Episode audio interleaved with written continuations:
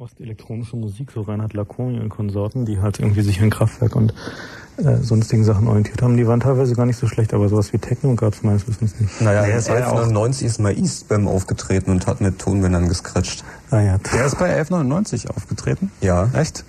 Das war ja so, äh, das war für uns äh, als Westheimer natürlich Eastbam auch mitgekriegt und so. Das war auch ganz toll. So, ja, der macht das mit Tapes und so und ey, guck mal, und der, der, die haben halt irgendwie nicht so viel Platten und deswegen muss er und so.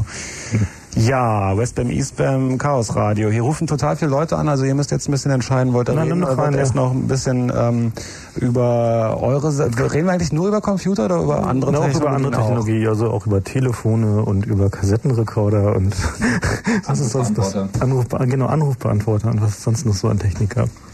Ähm, ich bin dann gespannt auf die Unterschiede. Mal gucken, was wir hier dran haben, wen wir hier dran haben. Hi, hier ist Chaos Radio.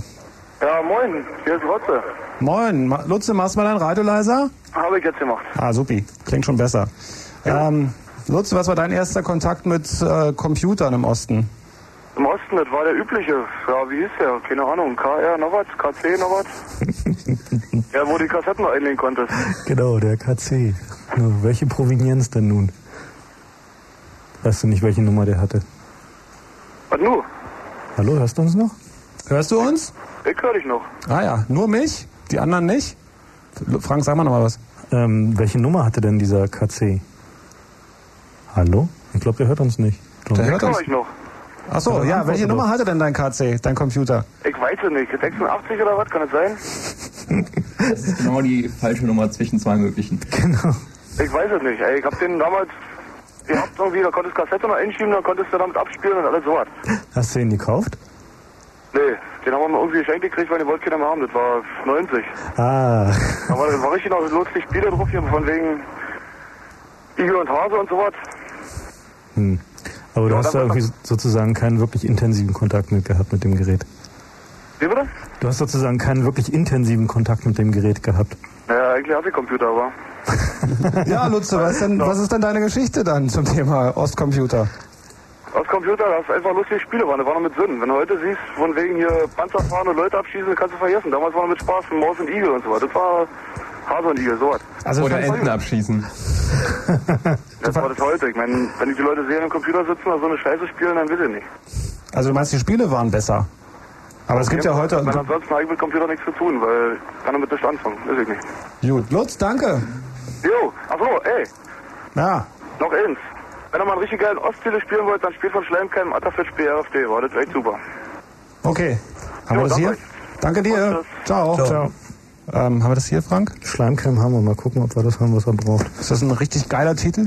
Naja, ist so Garagenpunk. Ah ja, ist doch geil. Glaube ich. Chaos Radio hier. Hallo, wer ist denn da? Hallo? Hallo. Äh, Wahrscheinlich noch ein Osttelefon. Ah. Hallo, hier ist Chaos Radio. Wer ist denn da? Ja, hier ist Jens, hallo. Jens, hallo. Ja, ihr wolltet wissen, was Räderbass ist. Genau. Also du kannst eine original Redabass-Lizenz gewinnen, wenn du es weißt. Was für ein Ding? Dann, Wir haben noch eine Originallizenz Redabass. Björn, beschreib mal, ist das aus deinen Beständen? Ja, Ja, es- ich glaube, die brauche ich gar nicht, aber ich dachte. Trotzdem, Nationales Datenbankbetriebssystem für Mikrocomputer aus dem VEB-Kombinat Robotron. Oh, das war aber genau. und ähm, weiter?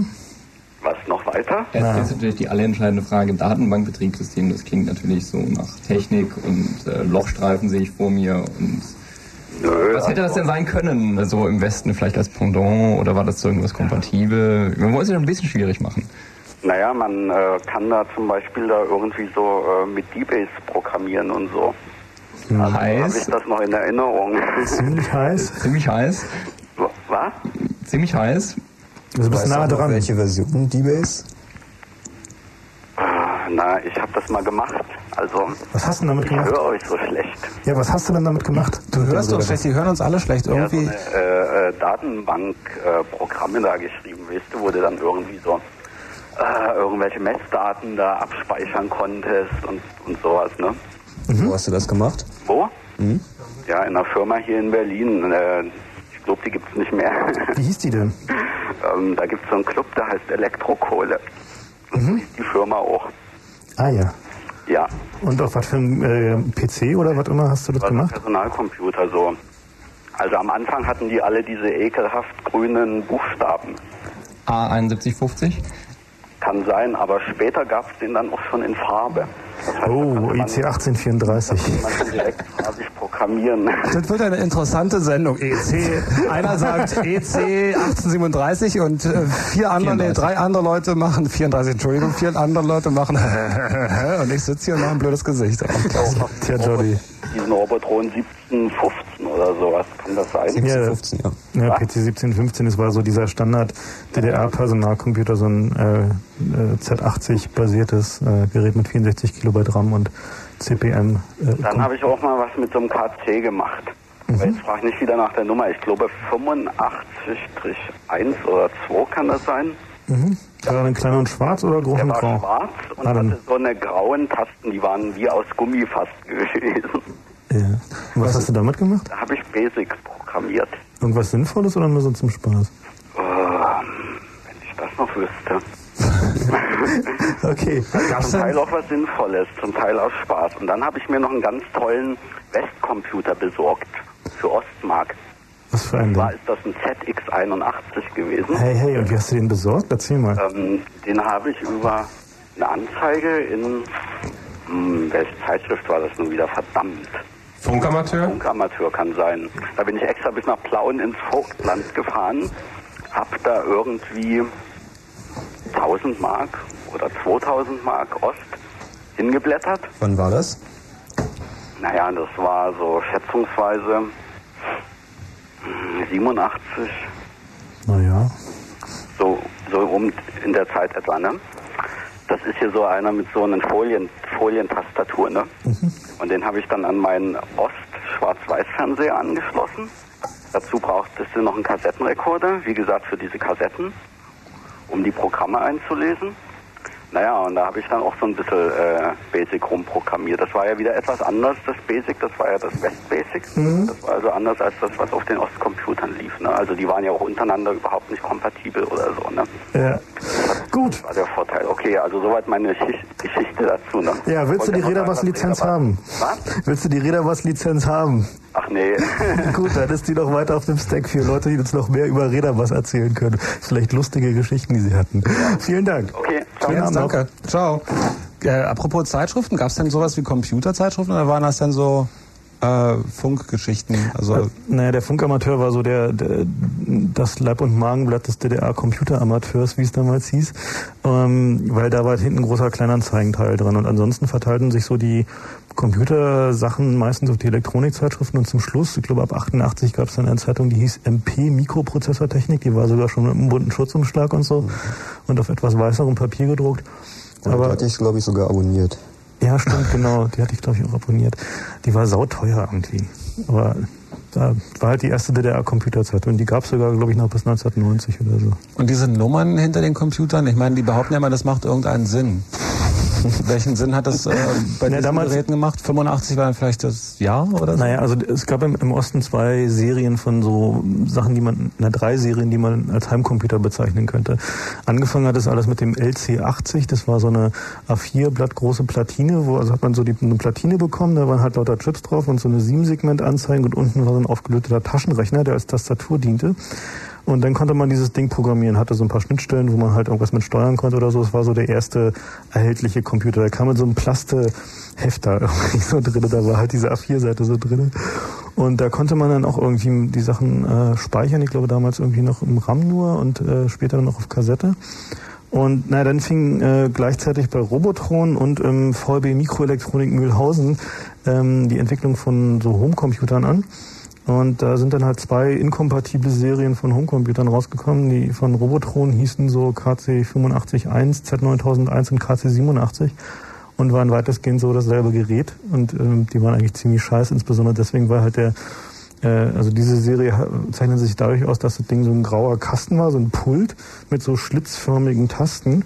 Und irgendwie die Reset-Taste hatten sie so mitten auf die Tastatur oben drauf gemacht, dass man immer raufkam, wenn man nicht aufgepasst hat. Und das Ding war richtig scheiße, vor allen Dingen war es super langsam.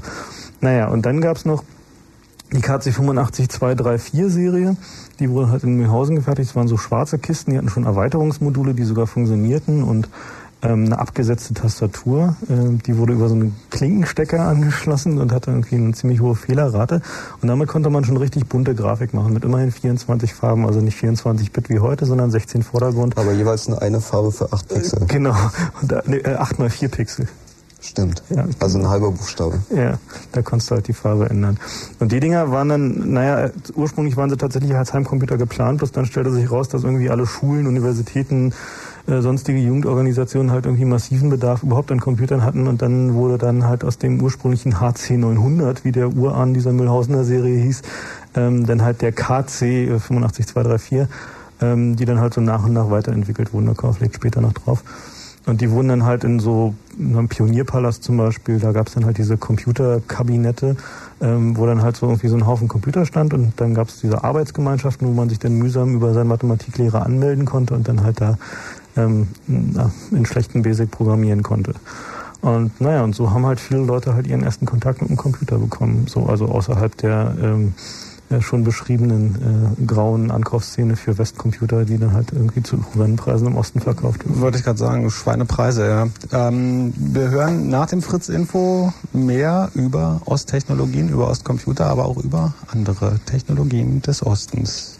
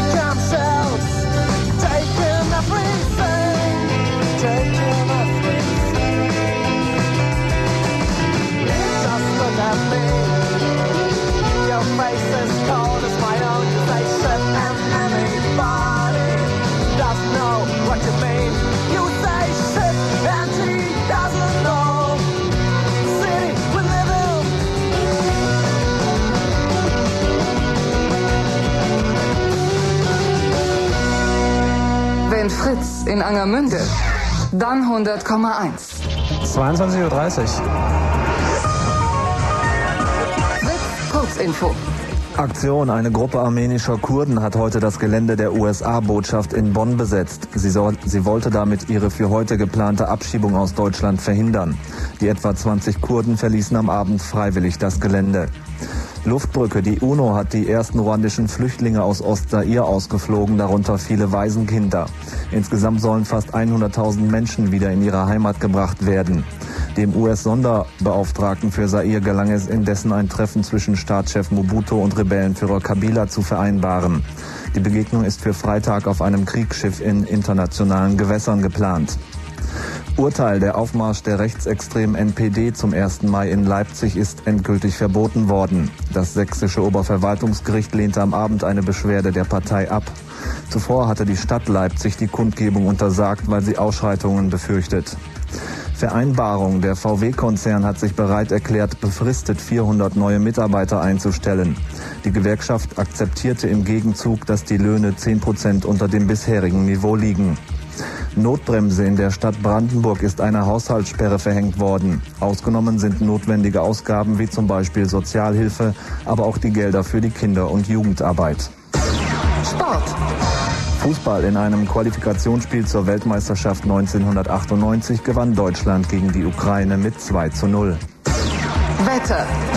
Heute Nacht kaum Regen bei 9 bis 5 Grad, morgen zunächst stark bewölkt, später teils heiter, Temperaturen um 15 bis 18 Grad. Verkehr. A10 in Richtung Dreieck Werder zwischen Leest und Vöben Stau an einer Baustelle. Die letzte freie Ausfahrt ist Potsdam Nord. Herr Kötter Heinrich mit dem Fritz Kurzinfo. Gary, kannst du deinen Fernseher ausmachen? Mach ich sofort. Ah, verdammt, hier ist er. Hier spricht Britze Göring von Stereo Total. Hier spricht Professor Cactus. Hi, ich heiße Andy Reid und spiele Bass. Hallo, wir sind gerade in der Schweiz. Super geil hier. Stereo Total. Total. Live in Potsdam. Potsdam. Samstag, 3. Mai im Waschhaus. Im Waschhaus. Oh, oh, Ausrufezeichen, es wäre so schön. Ausruf, Ausrufezeichen, Klammer auf, Klammer zu. Stereo Total. Présenté par Radio Fritz. Fritz. Bis dann.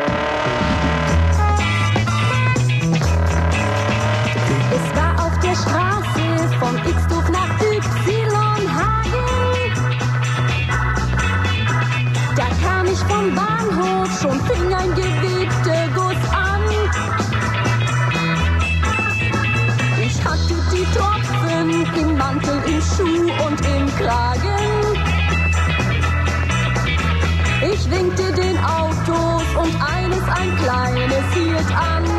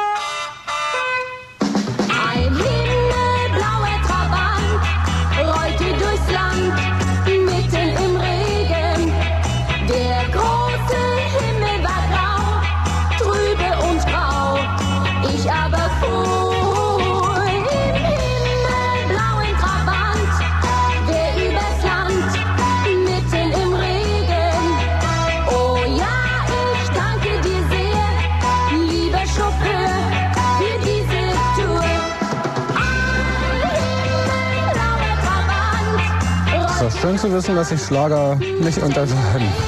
Weder damals noch heute. Ähm, Ja, für die Musikauswahl gebührt ein dickes Lob und äh, Dank äh, Lutz Schramm, der die für uns besorgt hat. Nochmal, Dankeschön. Dankeschön. Danke, Lutz. Danke. Für drei Stunden Himmelblaue Trabant. Danke, Lutz. Aber das ist doch, das ist doch nett. Und es ist, Schlager ist ja wirklich null Unterschied, oder? Ja. Die Reime so Der Himmel war grau, ich aber froher. Schöner Satz einfach. Ich meine, muss man einfach mal so akzeptieren. Äh, Chaos Radio hier, der Chaos Computer Blue Moon auf Fritz. Wir reden über Osttechnologien und spielen Ostmusik. Und ihr lacht immer so schön. Ist das so ein Lachen, was man natürlich hat bei alten Technologien grundsätzlich? Also wenn man heute über einen C64 redet, dann schmunzelt man ja auch, wie man mit den Datasetten umgehen musste und so ein Kram. Ist das so ein Schmunzeln oder ist das schon noch ein anderes Schmunzeln, wenn er es von diesen Maschinen hört?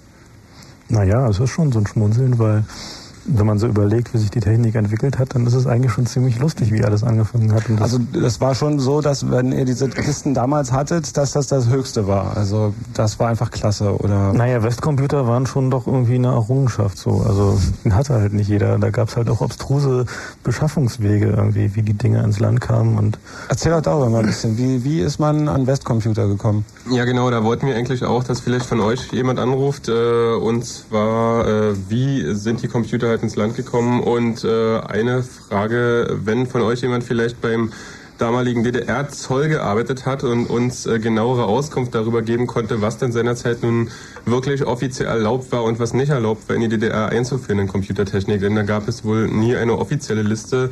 Es war immer eine Grauzone und man wusste halt nie im Vorrein, ob man den Computer nun durch den Zoll bekommen hat oder auch nicht. Das wäre interessant. Wenn jemand beim Zoll war, der uns ein bisschen was Näheres sagen kann, darüber bitte anrufen. Übrigens habe ich noch nicht einmal die Nummer gesagt und trotzdem sind alle Leitungen belegt. 0331 für Potsdam 74 81 110. Und jetzt reden wir erstmal mit Boris 28. Hi Boris. Hi. Äh, du wolltest noch was zum Thema Redabass sagen. Ja, also Redabass war im Prinzip ein relationales Datenbanksystem. Man konnte damit Datenbanken programmieren, so wie das war das Äquivalent zum DBS2 damals aus dem Westen. Wahrscheinlich sogar eine Raubkopie. Der Kandidat hat 100 Punkte. Ja, es war, also es war eine Raubkopie. Es gab da irgendwie äh, auch einige peinliche Zwischenfälle, wo äh, auf der Leipziger Messe ähm, die Leute von Ashton Tate, denen damals ja doch DBIS gehörte, äh, auf den Robotron-Stand kamen und darum baten, irgendwie doch mal kurz irgendwie einen Blick irgendwie auf die Software werfen zu dürfen, ihren Disassembler anschmissen, da reinguckten und halt an bestimmten Stellen halt noch Spuren ihres eigenen Codes fanden, den die halt einfach da überarbeitet haben. Also diese Kopiergeschichte war einfach so ein, so ein generelles Kennzeichen von DDR-Computertechnologie, dass also die allermeisten Sachen wurden entweder direkt kopiert oder nachentwickelt, äh, genau äquivalent zu den Sachen, die im Westen waren. Woher weißt du sowas, Boris? Ja, ich habe das damals selber programmiert. Ich habe damals ein Praktikum gemacht vor dem Studium und habe dann auf, dem, äh, auf den BC 5120 oder BC 5130, das waren die älteren Bürocomputer bei uns, äh, selber programmiert da drinnen. Es war recht lustig, man konnte damals nur 64 Variablen vergeben. Also wer programmiert, da weiß sicher, was das bedeutet. War eine ganz lustige Geschichte. Hey, und jetzt nochmal für alle, also dieses Redabass, Rel Rel äh, ähm, ähm, was hast du gerade gesagt? Was für ein Relationales Datenbanksystem. Relationales Datenbanksystem, das macht ja dann auch vom Wort her Sinn. Äh, das war eine Raubkopie von DBase 2, die man ein bisschen umgemodelt hat und dann verkauft hat. Mhm. Ja. Was hat sowas gekostet, die Software? Na, die konntest du also als Privatperson nicht wirklich kaufen. Das war halt eine Software, die für Betriebe bilanziert werden konnte. Also ähm, im Osten gab es halt irgendwie diese Sache mit dem Softwarekaufen auch nicht wirklich. Also da die Betriebe haben das zwar getan, aber wenn, wenn überhaupt dann eine Kopie und meistens hat man sich dann vom Kollegen besorgt. Also es gab in der DDR äh, praktisch kaum Möglichkeiten, legal Software zu kaufen. Deswegen äh, war alles, also äh, für Westcomputer schon gar nicht natürlich, äh, war alles irgendwie sogenannte Raubkopie. Also in der DDR war halt der Umgang mit, mit Software doch noch irgendwie ein ganz anderer, als er heute immer zu propagiert wird, aber auch unterschied sich nicht halt wirklich von dem, was heute so läuft. Ich wollte gerade sagen, ja. also man kann es zwar heute kaufen, aber eigentlich ist es auch nicht anders. Mhm. Ähm, was, ja, Redabass-Lizenz willst du haben? Ja klar, warum nicht? Cool, dann äh, hinterlässt du da irgendwie deinen Namen, Adresse und so weiter und so Ja fort? klar. Bleibst Kann ich noch jemanden grüßen? Klar. Ich grüße alle User vom Stadtnet, die zurzeit online sind und Fritz hören. Vom Stadtnet? Ja. Okay, ja, schick mal einen Gruß raus. Bist du, bist du online, IRC oder so? Nee, äh, bloß im Stadtnet. Ah, ja. Im Moment nicht online. Okay. Ähm, übrigens, apropos, ja, bleib noch am Apparat, Boris, ich schreibe gleich deine Adresse auf. Na klar.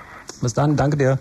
Ähm, übrigens für alle, die uns e-mailen wollen, die vor der Kiste sitzen, das geht natürlich auch. Die Adresse ist wie immer chaos.orb.de und Chaos, um das nochmal zu sagen, schreibt sich C-H-A-O-S. Ich weiß nicht, ob andere Schreibweisen ankommen. Ich glaube nicht. So, Boris, warte noch ein bisschen. Erstmal reden wir mit Robert. Du sitzt gerade vor deinem Rechner, Robert? Hallo, Robert? Robert? Oh, schade. Robert hat nämlich eigentlich gesagt, dass er gerade vor seinem E EC 1834 sitzt. Oh, Gibt's Robert, sowas? dann ruf bitte nochmal an. Robert? Bitte. Er ist nicht dran. Komisch. Hat vielleicht aufgegeben. Dann versuchen wir es mit Jenny. Hallo. Ja, hallo. Hi. Hi. Na? Du, na? Also, ich wollte euch was äh, erzählen über einen KC 873. Kennt den jemand? 87-3 gab's nicht. Doch. Nein. Na, oder, oder 85.3 war das? Den gab's. Gut, dann nehmen wir den 85.3. Ja, aber der, der löst hier äh, Verzücken aus. Also erzähl deine Geschichte. Ähm, naja, vor allem wollte ich auch noch fragen, und zwar äh, liefen die Spiele doch früher mal über Kassette und so weiter, ja? Mhm. Ob ich da nicht irgendwie mal so eine Rundfrage irgendwie äh, starten kann, ob jemand ein bestimmtes Spiel hat. Klar, kannst du machen. Was Okay. suchst du denn? Udo. Also das Spiel hieß Udo, das war irgendwie so ein Männchen, das da immer so durch ein Haus ging und Türen und verschiedene Spiele hinter den Türen und so. Ah ja, ähm, vielleicht dazu noch ein, ein Wort. Es gibt äh, mittlerweile für den KC853 einen Emulator für den PC. Ein was? Ja, und zwar ähm, eine kleine Software, die startet man auf seinem PC und dann hat man ein Fenster mit äh, einem KC85-3. Aha. Und äh, da kriegt man im Internet mittlerweile richtig viel Software, irgendwie praktisch alle Spiele, die mir irgendwie und Sachen, die mir bekannt äh, waren, äh, habe ich im Internet wiedergefunden. Die konnte man sich dann in diesen Emulator laden und äh, tatsächlich spielen und es macht sogar richtig Spaß. Vor allen Dingen ist es viel schneller als damals der KC. Ja, äh, wir haben ja auch kassettenweise sonst zu Hause liegen, aber irgendwie an Udo kam ich nie so richtig ran. Also. Jenny, dann machen wir das doch einfach so. Ähm, Ja. Du bleibst jetzt auch gleich kurz am Apparat. Ich nehme Boris Adresse auf und äh, schreibe deine Telefonnummer auf. Und wenn sich jemand meldet, der Udo hat, dann äh, tauscht ihr euch irgendwie aus. Ah, klasse. Ja? Okay. Bis gleich. Ciao. So, jetzt müssen alle, ähm, jetzt müssen alle wieder Musik hören. ähm, ei, habe ich jetzt eigentlich noch, wo war denn Boris? Verdammt. Boris wolltest du ablegen. Ah, du hast Boris. Ach so, gut. Du schreibst die Adresse auf? Super, Gary hilft. Super. Ähm, ja, Jenny bleibt auch dran. Soll mal Musik, damit ich das aufschreiben kann.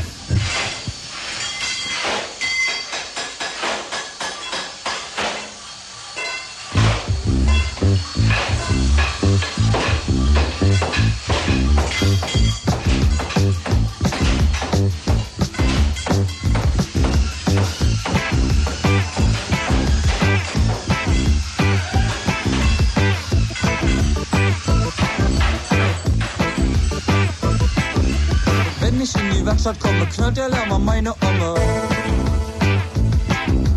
Und ich feile wie ne Eule auf ner dicken Eisenbeule.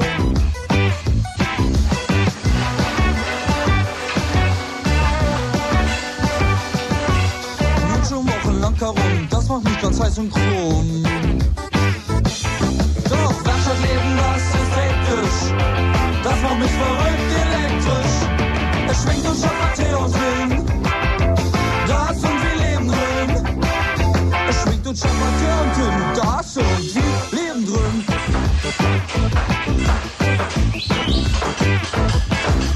Über mir schnurrt eine Katze, Hilde fehlt ihr samt die Tatze. Wenn mich jetzt Mathilde küsste, ich nicht länger feilen müsste.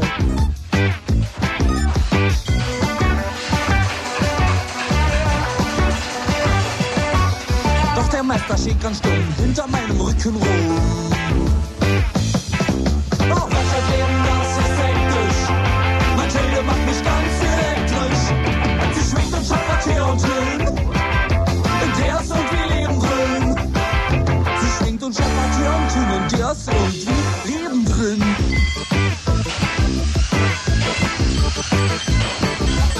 Jetzt kommt Meister Peiker ran, sieht sich meine Beule an.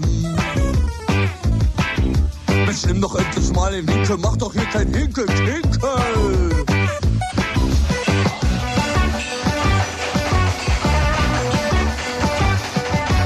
Das nimmt er mir jetzt wirklich krumm, zupft an seinen Schnauzbart rum. Mensch, Wirtschaftsleben, das ist hektisch. Ich mach Wasserfall elektrisch. Er schwingt und schaffert her und hin. Er schwingt und schaffert her und hin. In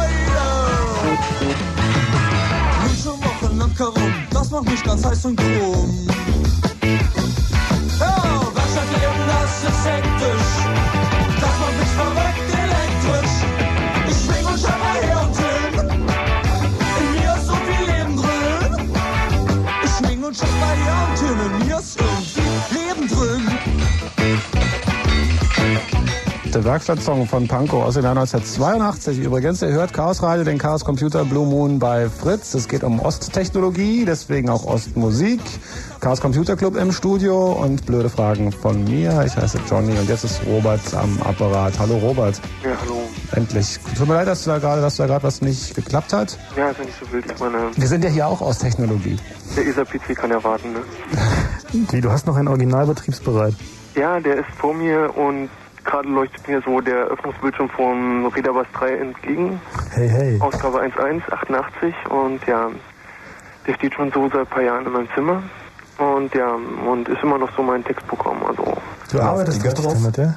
Ja, also Starwriter, ich weiß nicht, das ist, ein, ob es irgendein, ich weiß nicht, über welche Wege das auf den PC gekommen ist, aber äh, Starwriter ist immer noch so ein, also weiß nicht, Malprogramm, eine Datenbank und äh, eine Textverarbeitung halt noch. Ja, das Ich muss man das vielleicht ja. für die uneingeweihten Hörer sagen, der EC 1834 war der erste in der DDR verfügbare äh, IBM-kompatible Computer. Das war sozusagen der erste AT. Und, Ja. ähm, Und der läuft also mit äh, Von CPC XT? Version 3.3. Also ich weiß nicht, Ah, das ist eine Raubkopie von MS-DOS 3.3. Ne?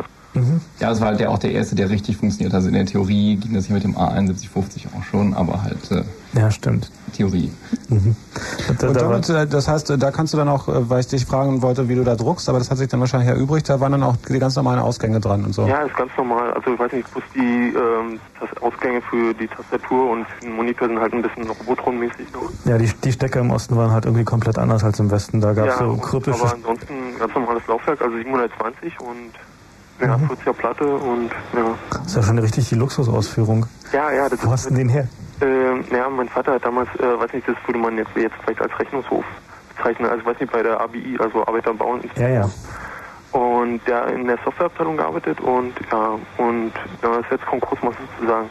Ah, Aber ja. vorher, und ich weiß nicht, im Keller bei uns steht noch so ein 1715 und auf dem habe ich da auch noch, weiß nicht, als ich meinen Vater halt ab und zu mal besucht habe und so auf Arbeit, dann halt zuerst an dem 1715 gesessen und so und äh, doch mal so den ersten, naja, ne, weiß nicht, nee, das war noch nicht der erste Kontakt, der erste Kontakt war halt mit KC 85.1 auf, ähm, im Pionierpark da Wuhlheide. Und dann später halt dann ähm, Informatik, also also Arbeitsgruppen Informatik, äh, äh, warte mal, das muss so Mi- Mitte der 80er Jahre gewesen sein, dann halt auf dem KC 85.3 und dort halt die ersten Programmierversuche mit Basic und so und dann halt dann mal den PC 1715 kennengelernt mit seinen witzigen zwei Laufwerken und den riesen, äh, weiß nicht, also die umständliche Bedienung dann halt war ein bisschen witzig. Und dann halt die Sensation, als ich das erste Mal dann den ESA, also den EC 1834 gesehen habe, richtig farbig und so und Hast ja sozusagen eine richtig typische DDR-Computerkarriere hinter dir. ja, so und weiß nicht, das erste Faszinierende war also, ich habe den ersten Mal gesehen so ein Sopwitch, ich weiß nicht, kennt ihr das noch? Wo? Sopwitch, das war so ein, äh, also dort im Ministerium, man denkt natürlich, die Leute arbeiten, arbeiten, arbeiten und dabei haben die dann auch nur, als der neue Computer da war, erstmal nur gespielt klar. und hatten dann halt so eine äh, kleine Flugsimulation, also ganz einfach und so. Software, Und ja. Battle Chess natürlich. Chuck Yeager. Ja. Ach, ja. Welche Sprache sprecht ihr gerade? ich stehe echt nur Bahnhof. Wovon reden die hier? Ja, gut. Äh, schön, dass du angerufen hast. Ähm, Ist doch wunderschön zu hören, dass es immer noch Leute gibt, die diese Geräte irgendwie in Ehren halten und damit auch noch arbeiten. Ich meine, es ist immerhin robust. Ich meine, wie viele Jahre ist es jetzt her, dass der letzte EC 1834 gebaut wurde? Na, mittlerweile sechs Jahre. Sieben, glaube ich, mittlerweile. Na, schon. na Aber sechs noch Jahre. richtig, funktioniert noch alles. Aber ich hatte mal probiert, ähm, ähm, MS-DOS 500 drauf äh, laufen zu lassen, aber es hat gar nicht funktioniert. Also. Ja, ist ja halt ein XT, da läuft Ja, ja. das 5 nicht drauf. Sag mal, ich lese sehe hier, wenn in Potsdam immer die Plakate für so Computerbörsen und so, ähm, wird dann da, wird dann da auch mit so mit so altem Material gehandelt und werden da Programme ausgetauscht? Weiß das jemand von euch? Also es gibt, ähm, den, den haben wir irgendwie bei unseren Recherchen gefunden für diese Sendung, es gibt einen Computerclub, ähm, der sich noch mit KCs beschäftigt und die Dinge halt pflegt und da so neue Software für schreibt irgendwie in allen, in größtem Umfang. Da wird halt eine PC-Maus rangestrickt, ein neues Betriebssystem dafür geschrieben, äh, irgendwie ein neuer Floppy-Controller gebaut und Krönung aller Dinge sogar ein Festplattencontroller entwickelt, damit man halt irgendwie seine KC-Programme auf Festplatte speichern kann. Und die sind dann auch herbe bei der Sache und haben wohl auch diesen KC-Emulator mit initiiert. Ähm, und also so auf den Flohmärkten, soweit ich das gesehen habe, findet man immer mal wieder irgendwelche Rudimente, die halt irgendwo rausgeflogen sind, aber so richtig vollständig funktionsfähige Anlagen finden wir eigentlich selten, oder was sagt der Sender?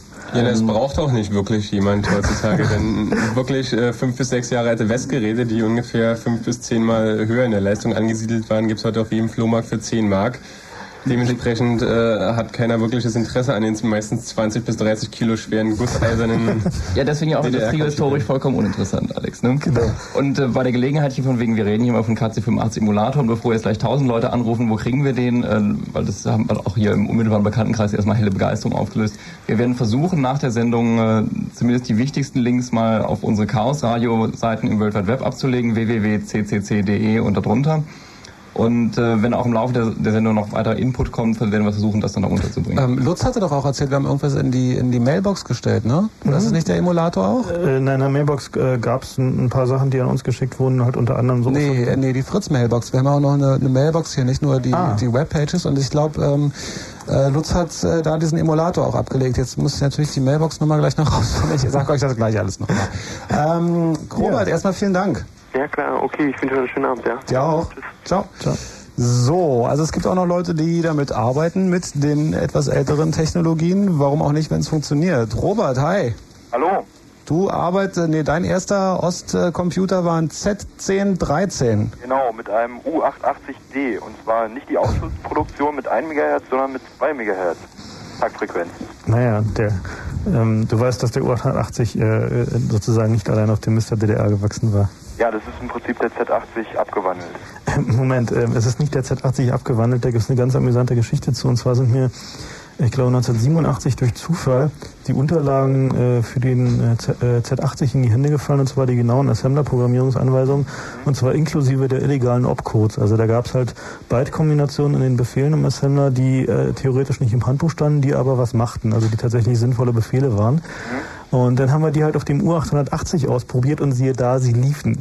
Ähm, also es handelt sich sozusagen nicht um eine Abwandlung, sondern es handelt sich um eine schlichte Kopie. 1 zu 1. Ja, eins zu eins, also es funktionierten sogar die Bugs. Bei der Beglegung auch eine schöne Geschichte zu dem eben schon erwähnten 1834. Da, wenn man das Handbuch nochmal vor sich hat, äh, die erste Seite beginnt also recht stolz, ähm, von wegen die neue sowjetische Entwicklung. Ich glaube K10WM86 hieß der, hieß der Prozessor.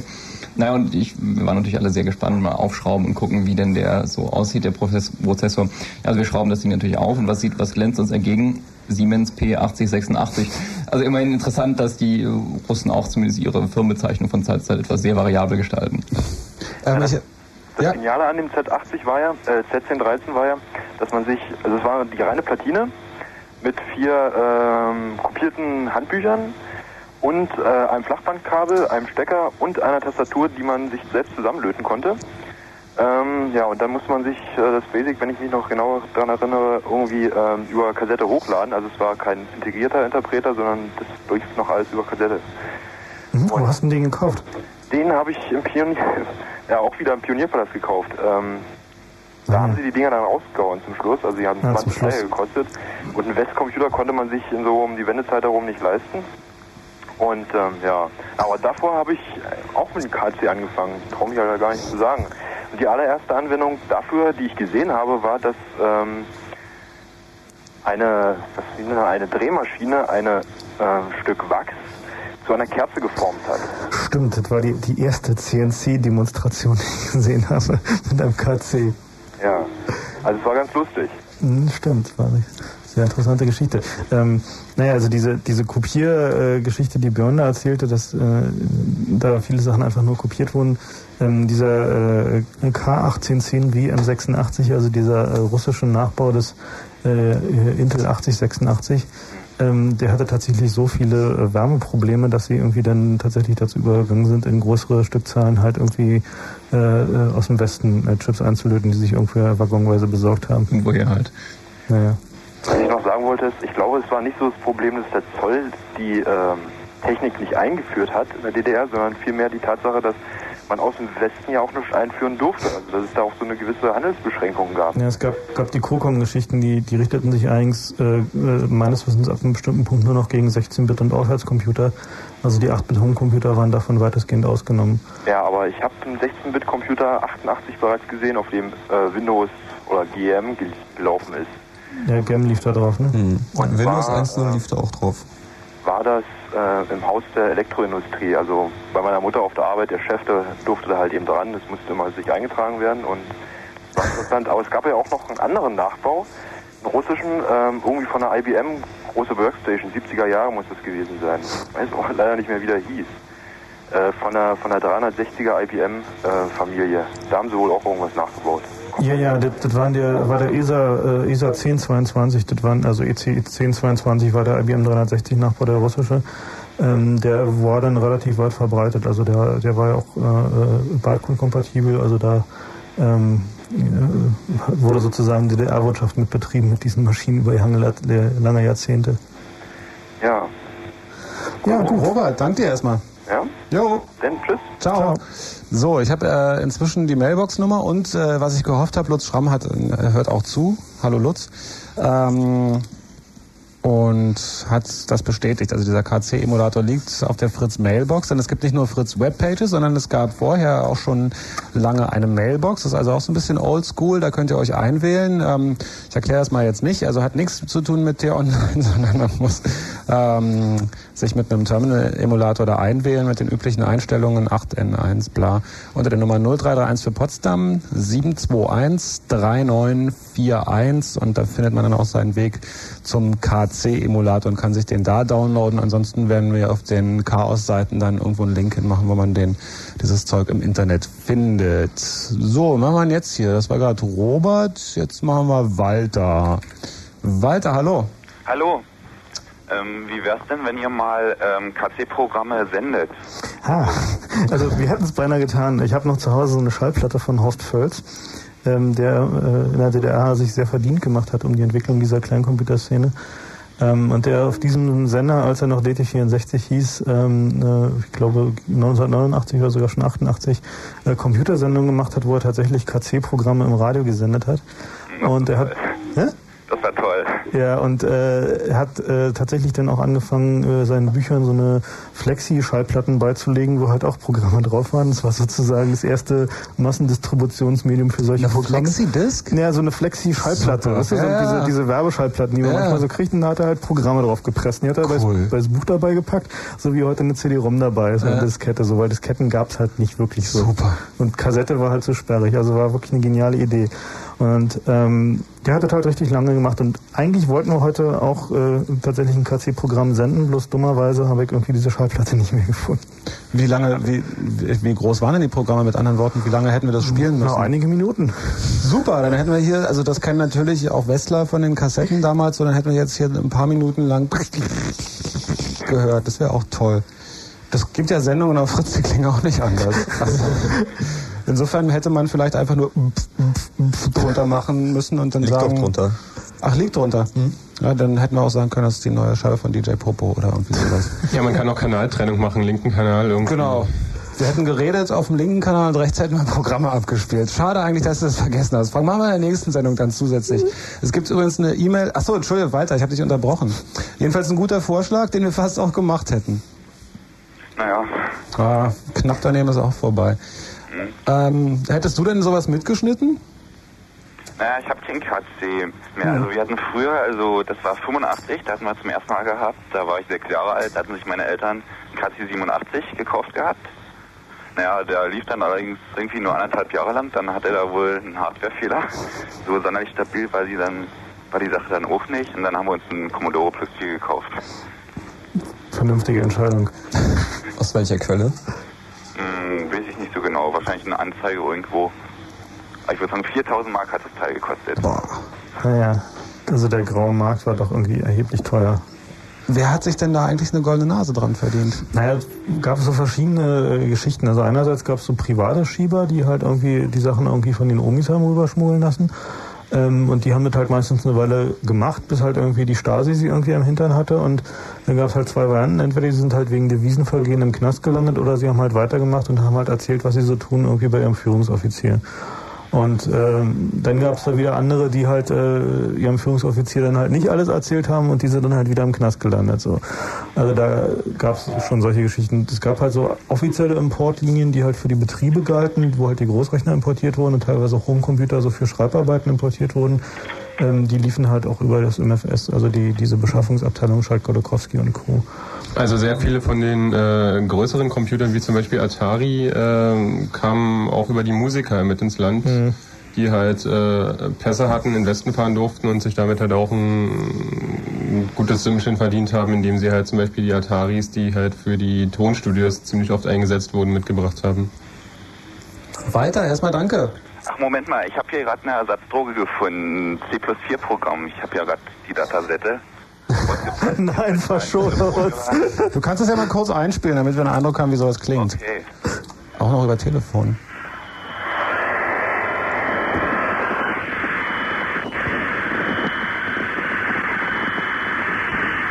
Das kenne ich. Das ist. Ähm Also jetzt schon bei mindestens vier Hörern die Boxen geplant. Hast du mal was gehört? ja, Ja, danke, wunderbar hervorragend. Äh, wir haben auch das Programm sofort erkannt. Das Problem ist halt immer, irgendwie bei diesem C plus 4 war die Übertragungsgeschwindigkeit auf den Kassetten schon dramatisch hoch. Also gegenüber dem KC ähm, war die bestimmt vier oder fünfmal schneller. Also da gab es dann immer diese sogenannten Turbolader, mit denen man die Programme halt irgendwie schneller auf die Kassette speichern konnte. Walter, vielen Dank. Okay. Bis dann. Ciao. Ich habe hier eine E-Mail, die eigentlich äh, sich wieder auf den KC-Emulator bezieht, ähm, von A. Grappentin. Hi A.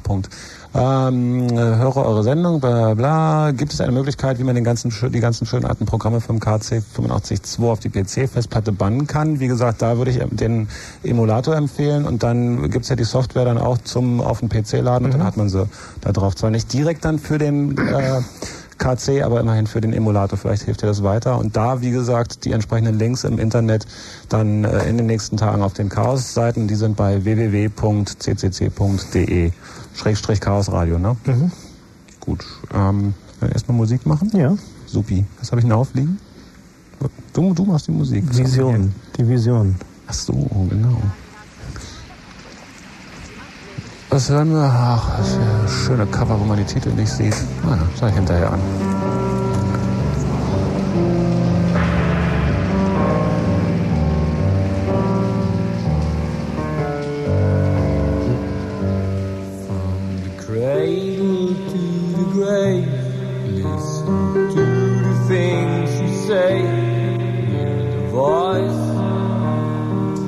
Der falsche Song. Das ist uns zu langsam. Wir nehmen an, den hier.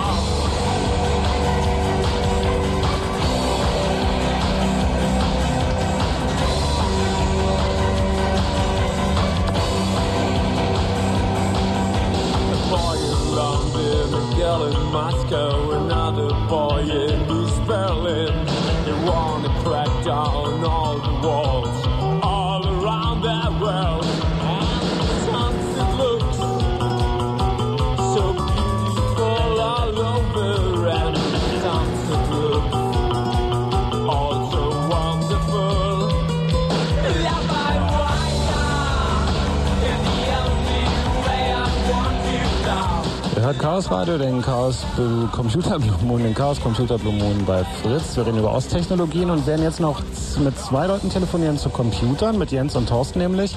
Und dann, wenn wir uns mal anderen Technologien zuwenden, da ist dann gleich Kai dran. Dann gehen wir nämlich mal zum Osttelefon äh, über und wir haben auch noch ein paar andere Leckerbissen für euch. Aber erstmal Jens. Hi Jens. Hi, grüß dich. Du hast auch noch was zum KC zu sagen. Ja, zum Beispiel. Und zwar diesen Emulator, der ist mir also vor vier Wochen in die Hände gefallen im Internet. Mhm. Und wir bieten das Ding jetzt passend zur Sendung auf unseren Mailboxen an. Ah ja, dann Kann sag also bei doch, uns downgeloaden werden. Wir haben drei Lines auf der Calypso 2 geschaltet. wer ist denn, wer ist denn wir? Also das ist ein Betreiberteam, sag mal, das geht schon zurück bis auf 91. Namen. Ja, ist zum Beispiel Mike. Nee, ich meine jetzt, wie nennt ihr euch als Mailbox? Äh, das ist die Calypso-Mailbox-Gruppe. Achso, Calypso, alles klar. Calypso bzw. Kalinet. Das Gut, kann dann- dann also auch von Brandenburgern über unsere Fileserver abgefordert werden. Super, dann sag doch mal die Nummern an. Jo, das ist die 935 Alles in Berlin? 54, ja, alles in Berlin. Ja. 63, Ja. dann für ISDN die 0. Hinten. Ja, für 28.8 V34 wäre das die 1. Und für unsere Zügselfreunde haben wir dann noch die 2 hinten dran. Verzüchsel, okay. Genau, ist dann zu finden äh, Login KC Mhm. und Passwort auch KC85. KC 85. Wird in etwa einer halben Stunde verfügbar sein. Super. Cool. Ähm, Das ist dieses komplette Paket mit Spielen und dem Emulator. na klasse, das ist doch Service. Ich habe die Nummer, ich sag die Nummer nochmal durch und sag sie dann auch nachher nochmal an. 935 5463 und dann die 0 für ISDN, die 1 für 288 und die 2 für Züchsel. Genau. Gut. Gut, Jo, ansonsten hatte ich damals mit dem 85.3 das erste Mal Kontakt gehabt. Ich weiß nicht, ob diese Ausstellung noch was gesagt hat. 87 war die. Wissenschaft und Produktion. In der Seelenbinde, 750 ne? Jahre Berlin in der Seelenbinde. Genau. Da hat es im Grunde bei mir angefangen. Und ja, sag mal, wir haben dann eine kleine Hobby-Programmierertruppe sogar eine Zeit lang gehabt. Fing also so 88 an und ging so bis 90. Falls irgendwann nochmal Programme mit SHC auftauchen sollten, die sind von uns. Aber wie gesagt, die existiert leider nicht mehr. Vielleicht nochmal einen schönen Gruß an die entsprechenden Leute. Ist das machbar? Klar. Jo, und zwar, falls du zuhörst, Bernd in Königs Wusterhausen. Einer unserer Programmierer oder Kai Uwe in Marzahn. Das waren sie schon beide. Ja, genau. Okay. Das war also die Truppe, mit der wir damals gearbeitet haben. Jens, dann vielen Dank erstmal und ich sag die Nummer nachher nochmal durch, so eine halben Stunde, damit dann äh, sich alle bei euch einloggen können. Also Username ist KC und Passwort ist KC85. Genau. Und Einfach hintereinander. noch Fragen sind oder einer die Nummer nicht mitkriegt, wir haben auch eine Webpage. Mhm. Die wäre dann unter Mhm. www.obdg.de. Warte, warte mal, OBDG. Otto, Bertha, Dora, Gustav. Ja? .de Mhm. Schrägstrich Habe ich befürchtet? Kali Net. Kalinet mit, mit, I. Y. Mit Y. Für Calypso. Genau. Kalinet. Alles Kann man klar. Nochmal Infos zu den Boxen abfragen, wenn Interesse ist. Supi. Gut. Vielen Dank. Ja, danke ebenfalls. Bis dann. Tschüss. Ciao. Sag ich dann nach dem nächsten Fritz Kurzinfo nochmal alles durch, für die, die es nicht mitgekriegt haben, wo man den KC-Emulator bekommt. Damit hätten wir das jetzt erstmal soweit abgeschlossen. Reden jetzt mit Thorsten über äh, einen Computer, über den wir noch nicht geredet haben. Hi Thorsten. Thorsten? Hm. Thorsten ist weg, dann müsst ihr was sagen. Zum Thorsten steht hier, hat angefangen mit dem R300 bis hin zum P8000. Neue Buchstaben, neue Zahlen, neues Glück. Ja, ich, ich wäre schön, wenn Thorsten nochmal anrufen könnte, weil diesen R300, ähm, den habe ich persönlich, glaube ich, nur einmal gesehen. Da war ich im, glaube ich, Reichsbahn-Ausbesserungswerk oder so und habe da mein Sommerpraktikum gemacht und da stand auf dem Flur so eine große, lange Reihe von so Stahlschränken, so ungefähr so 1,80 hoch und fast genauso breit und die waren innen so mit unglaublich vielen kleinen Leiterplatten vollgestopft. Das war halt ein R300 und das Modem alleine hatte ungefähr die, also so für die Verbindung über Telefonleitung, ähm, hatte die Größe eines Kachelofens, ungelogen. Super. Und machte wohl, glaube ich, 300 Baut oder so. Also es war wirklich eine brutale Maschine. Die stammte so von Anfang der 70er Jahre. Und äh, wenn Thorsten noch ein bisschen mehr erzählen könnte, wäre es irgendwie toll. Ähm, ja, und der P8000 war so eine der, der letzten Entwicklungen in der DDR. Es war halt eine, eine Unix-Maschine, die auf äh, dem Z8000 aufsetzte, also dem, dem Nachfolger des Z80-Prozessors von Zardog. Und da gab's halt auch Varianten. Zwei Varianten halt, Ja, genau. die sogenannte Coupé-Variante, die halt ähm, eben diese 16-Bit und das Unix-Betriebssystem Codename Vega hatte. Äh, Unix System 3, wenn ich mich nicht irre. Version 7 meiner Meinung nach. Also noch vor System 3. Na gut. Möglicherweise je nach Monat. Auseinander, nicht streiten. Dann warst du vor allem die schicken Terminals, wo Robotron draufsteht. Das ist das Einzige, was man heutzutage noch verwenden kann. Echt VT100-kompatibel kann man auch noch an durchaus ein, äh, ein ansatzweise modernes Unix-System anschließen und hat aber trotzdem noch das schöne alte Feeling und äh, die alten Tasten und den schönen alten Grünmonitor. Da spricht der Sammler. So, jetzt haben wir auch Thorsten nochmal. Und Detlef dann auch nochmal zur äh, R300. Dann ist erstmal ähm, Schluss mit Computern, weil wir haben noch andere Sachen. Thorsten, hallo. Ja, hallo, hier ist der Thorsten. So, verloren und wiedergefunden. Ja, genau. Hat ein bisschen lange gedauert. Entschuldigung. Hey, ich habe 86 angefangen mit dem Studium und Elektronik und nach meinem Studium musste ich den R300 reparieren. Also ihr werdet es nicht glauben, 89 dann die Dinger noch in der DDR. Wo denn? Bei der Firma Bergmann Borsig ehemals. Die hatten das Ding noch zur Lohnabrechnung. Das füllte drei Räume, hatte einen Ferritkernspeicher und wir haben das Ding in drei Schichten betrieben. Cool. In der Wartung oder wie? Ich habe Wartung gemacht, ja. Da war auch immer ein Wartungsingenieur, der da ständig mit dem Lötkolben rumgerannt ist und hat dort noch alte Technik denn gelötet. Sag mal, dann, dann sag doch mal so ein paar vergleichsweise Zahlen, was jetzt so junge Computerbenutzer, die kennen, kennen ja irgendwie so die Geschwindigkeiten ihrer Rechner und äh, was da so an Speicher vorhanden ist und, und so weiter. Dann sag doch mal für diese Riesenkiste, wo man also wahrscheinlich so Computer, wie man sie aus alten Science-Fiction-Serien kennt, Riesenschränke, du hast gesagt, drei Räume wurden damit belegt. Gibt's da so ein paar Zahlen vergleichsweise? Was hat so ein, so ein, so ein, so ein was haben diese Riesenkisten ähm, bewegt und was hatten die für Daten?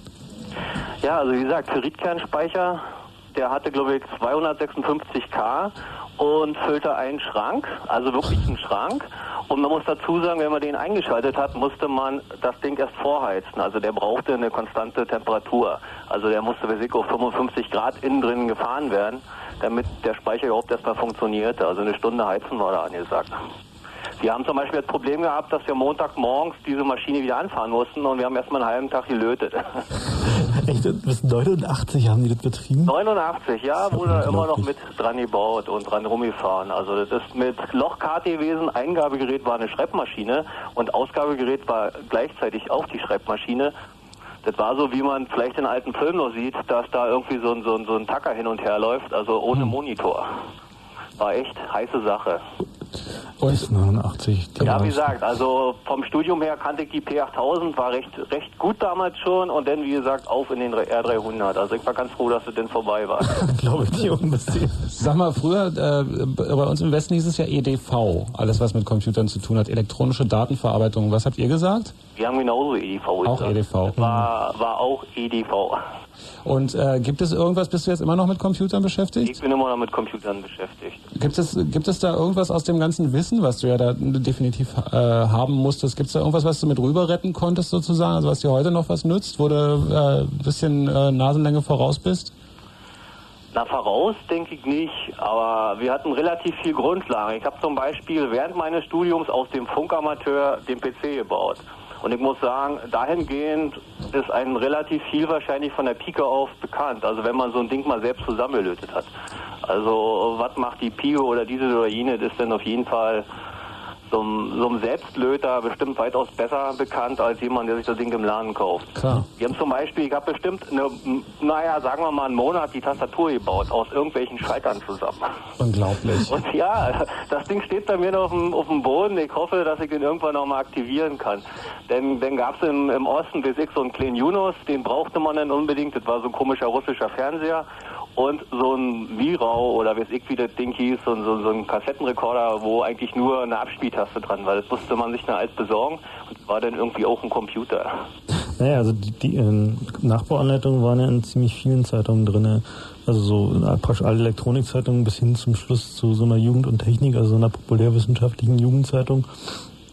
Die hatten dann alle Nachbauanleitungen für Computer. Und immer wenn irgendwie eine von diesen Nachbauanleitungen erschien, äh, wurden dann in den Bastelläden bestimmte Schaltkreise knapp, weil die dann gerade verwendet wurden. Und ähm, naja, also die, diese Nachbaucomputer, die findet man öfter noch so bei irgendwie äh, alt eingesessenen DDR-Funkamateuren und sonstigen Elektronikbastlern. Die haben meistens noch irgendwie so ein Ding irgendwo rumstehen und trennen sich natürlich auch nicht davon, weil sie halt viele Monate Schweiß, Mühe, Beschaffung und Löten investiert haben, um sich da ihren Computer zu, zusammenzulöten. Ja, wie gesagt, ich habe ihn ja auch noch. Ein AC1 oder was? Ja, genau, den aus dem Funkamateur. Mhm. Ja, ich hatte nun vielleicht in der Hinsicht Glück. Beim Studium Elektronik trafen sich ja nun alle aus den Elektronikbuden der DDR. Mhm. Und da konnte jeder irgendwo noch andere Teile hochziehen, die es Ah, eigentlich nicht gab. so brachte jeder ein bisschen mit. Und da wurden dann drei, vier solche Dinger dann halt zusammengelötet. Thorsten, nicht wegschmeißen. Nee, nee, habe ich noch. Und wie gesagt, vielleicht noch eine, eine kleine Geschichte zum 85, KC 85 hieß der, glaube ich. Also ich habe in Görlitz studiert und die Dinger standen dort in dem sogenannten Computerkabinett. Also sprich, Hightech wurde am KC 85 vermittelt. Zehn Stück nebeneinander und da haben wir dann so die ersten Programmierschritte dran unternehmen sollen. Also es war auch High-End. Ja, waren ein bisschen andere Zeiten noch sowieso. Ja, ja, das war aber 87 noch. Stimmt, und 89 hast du noch mit der R300 rum. Ja, genau. Thorsten, ich danke dir. Jawohl. Bis denn. Ja, tschüss. Ciao. Ja, da kommen ja doch nette Anekdoten raus. PC selber basteln in monatelange Arbeit. Mir hat's ja schon gereicht, wenn man irgendwelche Programme abgetippt hat. Das fand ich schon anstrengend. Besonders wenn dann die Fehlersuche einen Monat dauerte und Du, man da dann waren- da waren gelesen hat, wir hatten leider einen Druckfehler. Da waren ROM-Listings in den Zeitungen drin, so irgendwie acht Seiten, A4, so mit Hexzahlen, irgendwie quer, irgendwie vierspaltig und äh, die musstest du dann abtippen und da war dann halt der Urloader für deinen äh, Computer drin. Und wenn du halt, Dann einmal 2b statt 2c getippt und schade. dann Ja. bootete das Ding halt nicht Wir so. hatten ja viel Zeit damals, als wir noch jung waren. genau. Detlef auch noch mal kurz zum R300. Ja. Hi. Das, hi.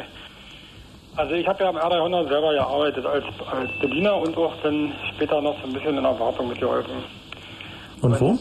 Äh, in Cottbus, die hatten ja damals auch ein großes äh, Rechenzentrum, ne? Mhm.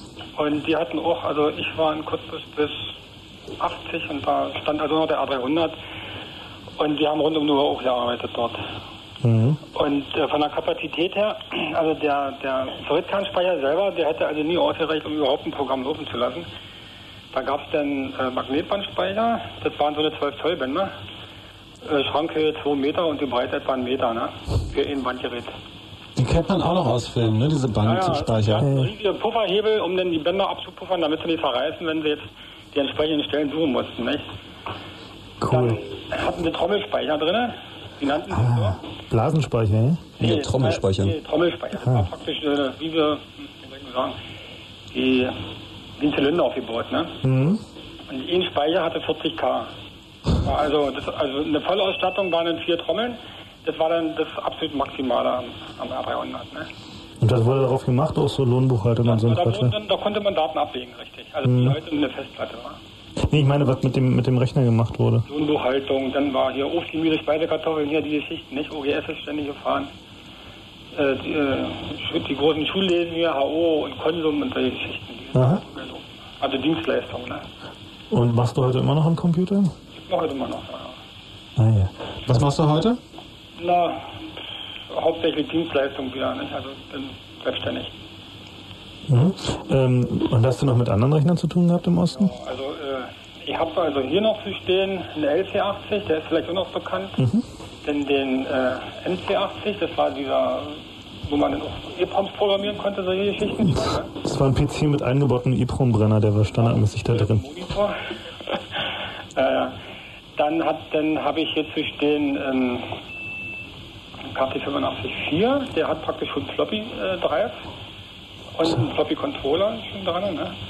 Läuft auch noch. Den hatten die Kinder eine ganze Weile. Und äh, in der Sammlung mit drin ist reingekommen jetzt hier so der erste tragbare C64, das war der Ja. FX, glaube ich, hieß der, ne? Den kenne ich auch noch. Ja, ein schönes Teil übrigens, ne? Und das ist so, wo man vorne so, ein, so ein, das Keyboard runterklappt, dann hat man so einen super kleinen Monitor, ne? In Farbe? Also schon Ja, sehr schick eigentlich. War super teuer, oder? Na, ich habe den bei der, äh, bei der Tschechen durchgestanden, also war ich. Na gut, man muss sehen, nicht? relativ. Hast du eine richtig elaborierte Sammlung da? Ja, sind schon. Dann so ein tragbaren, ich sag mal, der erste tragbare von Schneider hier, nicht 512K. Solche Sachen. Aha. Ja, hübsch. Ja, wir kommen gleich mal alle vorbei. Detlef, danke dir. Jo. Bis dann, ciao. Ciao. Also gibt es doch mehrere Leute, die da sammeln richtig. Ich würde nachher gerne noch mal hören, was die Unterschiede Da vom fällt mir Ost... ein zum Thema Sammeln. In der Seabase stehen auch noch einige ältere Computer, unter anderem der E EC10 ähm, Dingsabums der 22 und ähm, KC 85-2 steht da glaube ich auch noch und noch das ein oder andere Modell. Die Seabase ist an der Oranienburger Straße 3? Äh, ja. Ja. Nee. Nee? Zwei? Zwei? Zwei. Ja, wenn nicht www.c-base.org. Genau, soll mal aufpassen mit den Endungen. So, jetzt wechseln wir ein bisschen die Richtung. Es geht nicht mehr wirklich um Computer, sondern mit Kai, bist du noch da? Natürlich. Super. Ähm, sondern um Osttelefonie. Ja, genau. Ja, also ich weiß noch, dass ich bin zwar jetzt 17, also ich habe das nicht mehr ganz so genau mitgekriegt, aber ähm, damals so 1989, 90 rum, da hatten wir noch hier so ein Telefon ja, mit Wählscheibe, das ist ja gibt's jetzt überhaupt nicht mehr. Und Das hatten wir im Westen auch. ja, ja. Aber wir haben mir dann hier auch immer in den Leitungen die ganzen Gespräche schön mithören können. Ach so. Wie, was waren das für Gespräche bei euch im Haus oder? Nee, nee, richtig. Wenn ich jetzt einen Hörer abgenommen habe, ging es wirklich manchmal, ja, pff, der eine hat gerade irgendwo angerufen, ist nur wirklich passiert, dass ich da gehört habe, wie sich zwei unterhalten haben. Ja, wie geht's dir denn im Krankenhaus? Ach, ganz gut und so. Es ist wirklich passiert. Das, Ja, diese, die, die Qualität des DDR-Telefonnetzes äh, war teilweise besorgniserregend. Also, Ja. Ich kann mich auch erinnern, dass ähm, monatelang ähm, Fehler existiert, wenn man bestimmte ähm, Ziffern gewählt hat, drei, vier Ziffern, dann kann man jedes Mal auf ein Gespräch drauf. Ja, stimmt, genau. Also die, die, die, äh, das Telefonnetz in der DDR war halt komplett analog, also da gab es halt keine digitalen Vermittlungsstellen. Mechanisch wohl bemerkt. Ja, genau, voll mechanisch mit Hebdrehwählern. Und ähm, zusätzlich dazu gab es halt noch diverse Telefonnetze von allen möglichen Behörden. Zum Beispiel gab es auch ein Telefonnetz der Zuckerindustrie, äh, die dann sozusagen ihre, heute würde man sagen, Corporate Networks hatten, ähm, wieder auch mit mechanischen Hebdrehwählern. Und ähm, naja, die Geschichten mit den Zweieranschlüssen, die haben uns ja noch bis in die, die jüngste Zukunft äh, begleitet. Ja, ich weiß nicht, ob das noch jeder kennt. Also es gab in der DDR halt das Problem der knappen Telefonanschlüsse. Das wurde gelöst durch die sogenannten GUM-Anschlüsse. GUM, Gemeinschaftsumschalter, äh, heißt, auf einer Leitung hingen zwei Leute, zwei getrennte Wohneinheiten. Äh, und realisiert wurde das Ganze durch diese äh, Platine Gemeinschaftsumschalter. Wenn einer gesprochen hat oder einer angerufen wurde halt und gerade te telefonierte, war der Anschluss des anderen Gesprächspartners tot. Und äh, nun führte das manchmal zu ärgerlichen Szenen, äh, da es halt Leute gab, die auch schon zu DDR-Zeiten mehr als andere telefonierten. Äh, muss zum Beispiel mein Nachbar damals ziemlich gelitten haben. Jedenfalls, äh, wenn er mal des Öfteren telefonierte und ich musste halt dringend ein Gespräch führen, wurde das dadurch realisiert, äh, dass er halt über seinen Gemeinschaftsumschalter aus der Leitung geworfen wurde, indem man ihn einfach kurz schloss, ihn sozusagen aus dem Gespräch katapultierte und dann selber telefonieren konnte. Äh, Das hat dann natürlich über die Zeit äh, irgendwie Fehlermeldungen an die Post rausgegeben, die sich die ganze Sache dann genauer angeguckt hat. Und äh, bis dahin sollte man halt dann die Umschalteinrichtung wieder in den Originalzustand zurückversetzt haben. Ansonsten gab es ziemlichen Ärger. Hat's Ärger bekommen? Ähm, bei mir ist keiner aufgetaucht, aber ich kenne jemand, bei dem halt jemand aufgetaucht ist von der Post und sich die ganze Sache etwas genauer angeguckt hat, da halt den kleinen Schalter zum Rausschmeißen der anderen Partei gefunden hat und Dann haben sie keinen Telefonanschluss mehr gehabt. Oder? doch, aber es gab eine deutliche Warnung. Und äh, zweitens gab es noch die sogenannten Kombinatsanschlüsse. Das war eine Art äh, Gemeinschaftsanschluss, äh, nicht mit einer Privatperson, sondern mit einem äh, Kombinat oder mit einem äh, volkseigenen Betrieb, wo quasi an der gleichen Leitung tagsüber der volkseigene Betrieb mit seinen vielleicht ähm, 300 Nebenstellen hing. Und äh, auf der anderen Seite hing man halt selber dran. Und da man sich ja überlegen kann, wie viel Telefonate in etwa bei 300 Nebenstellen rausgehen, äh, kann man sich die Chancen auch ausrechnen, die der Privatanschluss dann hatte, zu telefonieren. Kai, jetzt hast du ein bisschen, weißt du zumindest ein bisschen was, woran es gelegen hat, dass du Gespräche mithören konntest. ja, echt, das war echt eine wahnsinnige Zeit. Kai, ich sag dir schon mal Tschüss, ja? Jawohl. Dank dir. Dir auch. Ciao. Ähm, wenn jetzt einen Regler hochziehe, kriegen wir vielleicht ein Gespräch mit. Mal gucken. Also, auch davor ist mir ja nicht ganz gefeilt. Ich habe äh, E-Mails, die ich kurz vorlesen möchte. Erstens hat Lutz ganz schnell reagiert. Lutz Schramm schreibt, was die können, kann ich auch. Äh, Adresse ist www.fritz.de slash kc und da, da liegt jetzt der KC-Emulator. Insofern äh, für alle, die äh, einen Internetzugang haben und nur für dieses Jahr so interessant, ähm, die können sich da jetzt den KC-Emulator und wahrscheinlich dann irgendwie auch entsprechende andere Sachen runterladen. www.fritz.de slash kc, ganz einfach zu merken also. Ähm, das soweit Lutz. Vielen Dank, Lutz. Das sitzt zu Hause und fiebert mit, das finde ich schön. Ähm, hier ist was völlig anderes. Gibt es noch was zur Sperrung von äh, www Access for All Niederlande zu hören? Ist nicht Thema, stimmt, ist aber wichtig, stimmt auch. Ähm, Gibt es aber heute nichts zuzuhören, oder? Nee, nur noch. Also ich glaube so dieses ähm, diese äh, Geschichten wie in Österreich und so, da müssen wir auch nochmal irgendwann Mhm. Sendung drüber machen. Hat man nicht, da warst du nicht da. Ach, da habt ihr so darüber geredet. Ah, schön. Na, ich passe ja nur auf, dass wenn ich nicht da bin, dass ihr auch schöne Sachen macht. Ähm, hier kommt auch noch was völlig anderes. Ich glaube, das solltet ihr so beantworten, weil es nicht in die Sendung passt. Und jetzt äh, hätte mal eine kleine Frage. Mir hat jemand hoch und heilig versichert, dass es der, dass der erste 386er in der DDR produziert wurde. Ich glaube das zwar nicht, aber vielleicht wisst ihr es ja besser. Kommt von Marco. Es gab meines Wissens in der DDR keinen. Auf überhaupt gar keinen Fall.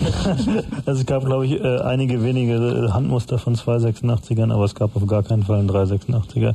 Also es gab halt irgendwie diverse 32-Bit-Rechner, die halt irgendwie alle Schlafzimmergröße hatten, aber es gab halt keinen regulären 386er. Vielleicht hat er das von der Mittelseile des Eulenspiels. Äh, da kommt immer die Ausgabe äh, DDR, was wäre, wenn es anders gekommen wäre.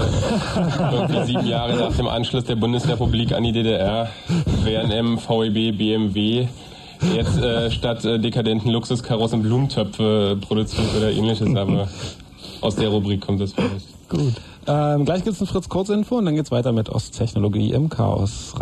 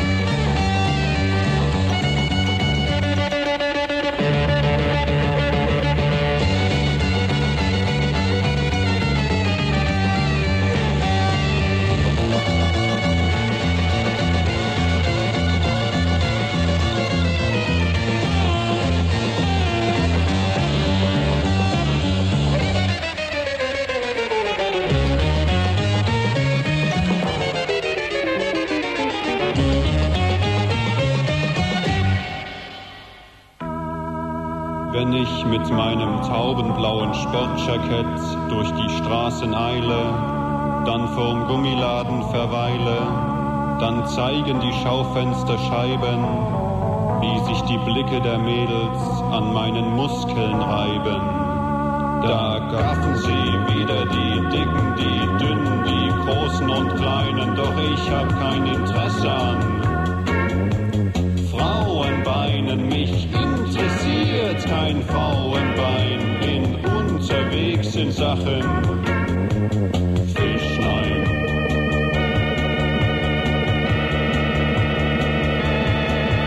Gott, lass sie doch vor Sehnsucht weinen. Tränen rühren mich bei keinem mit gelben Pantalons und Sportjackett. Finden mich die Mädels freilich nett. Mich interessiert kein Frauenbein. Unterwegs in Sachen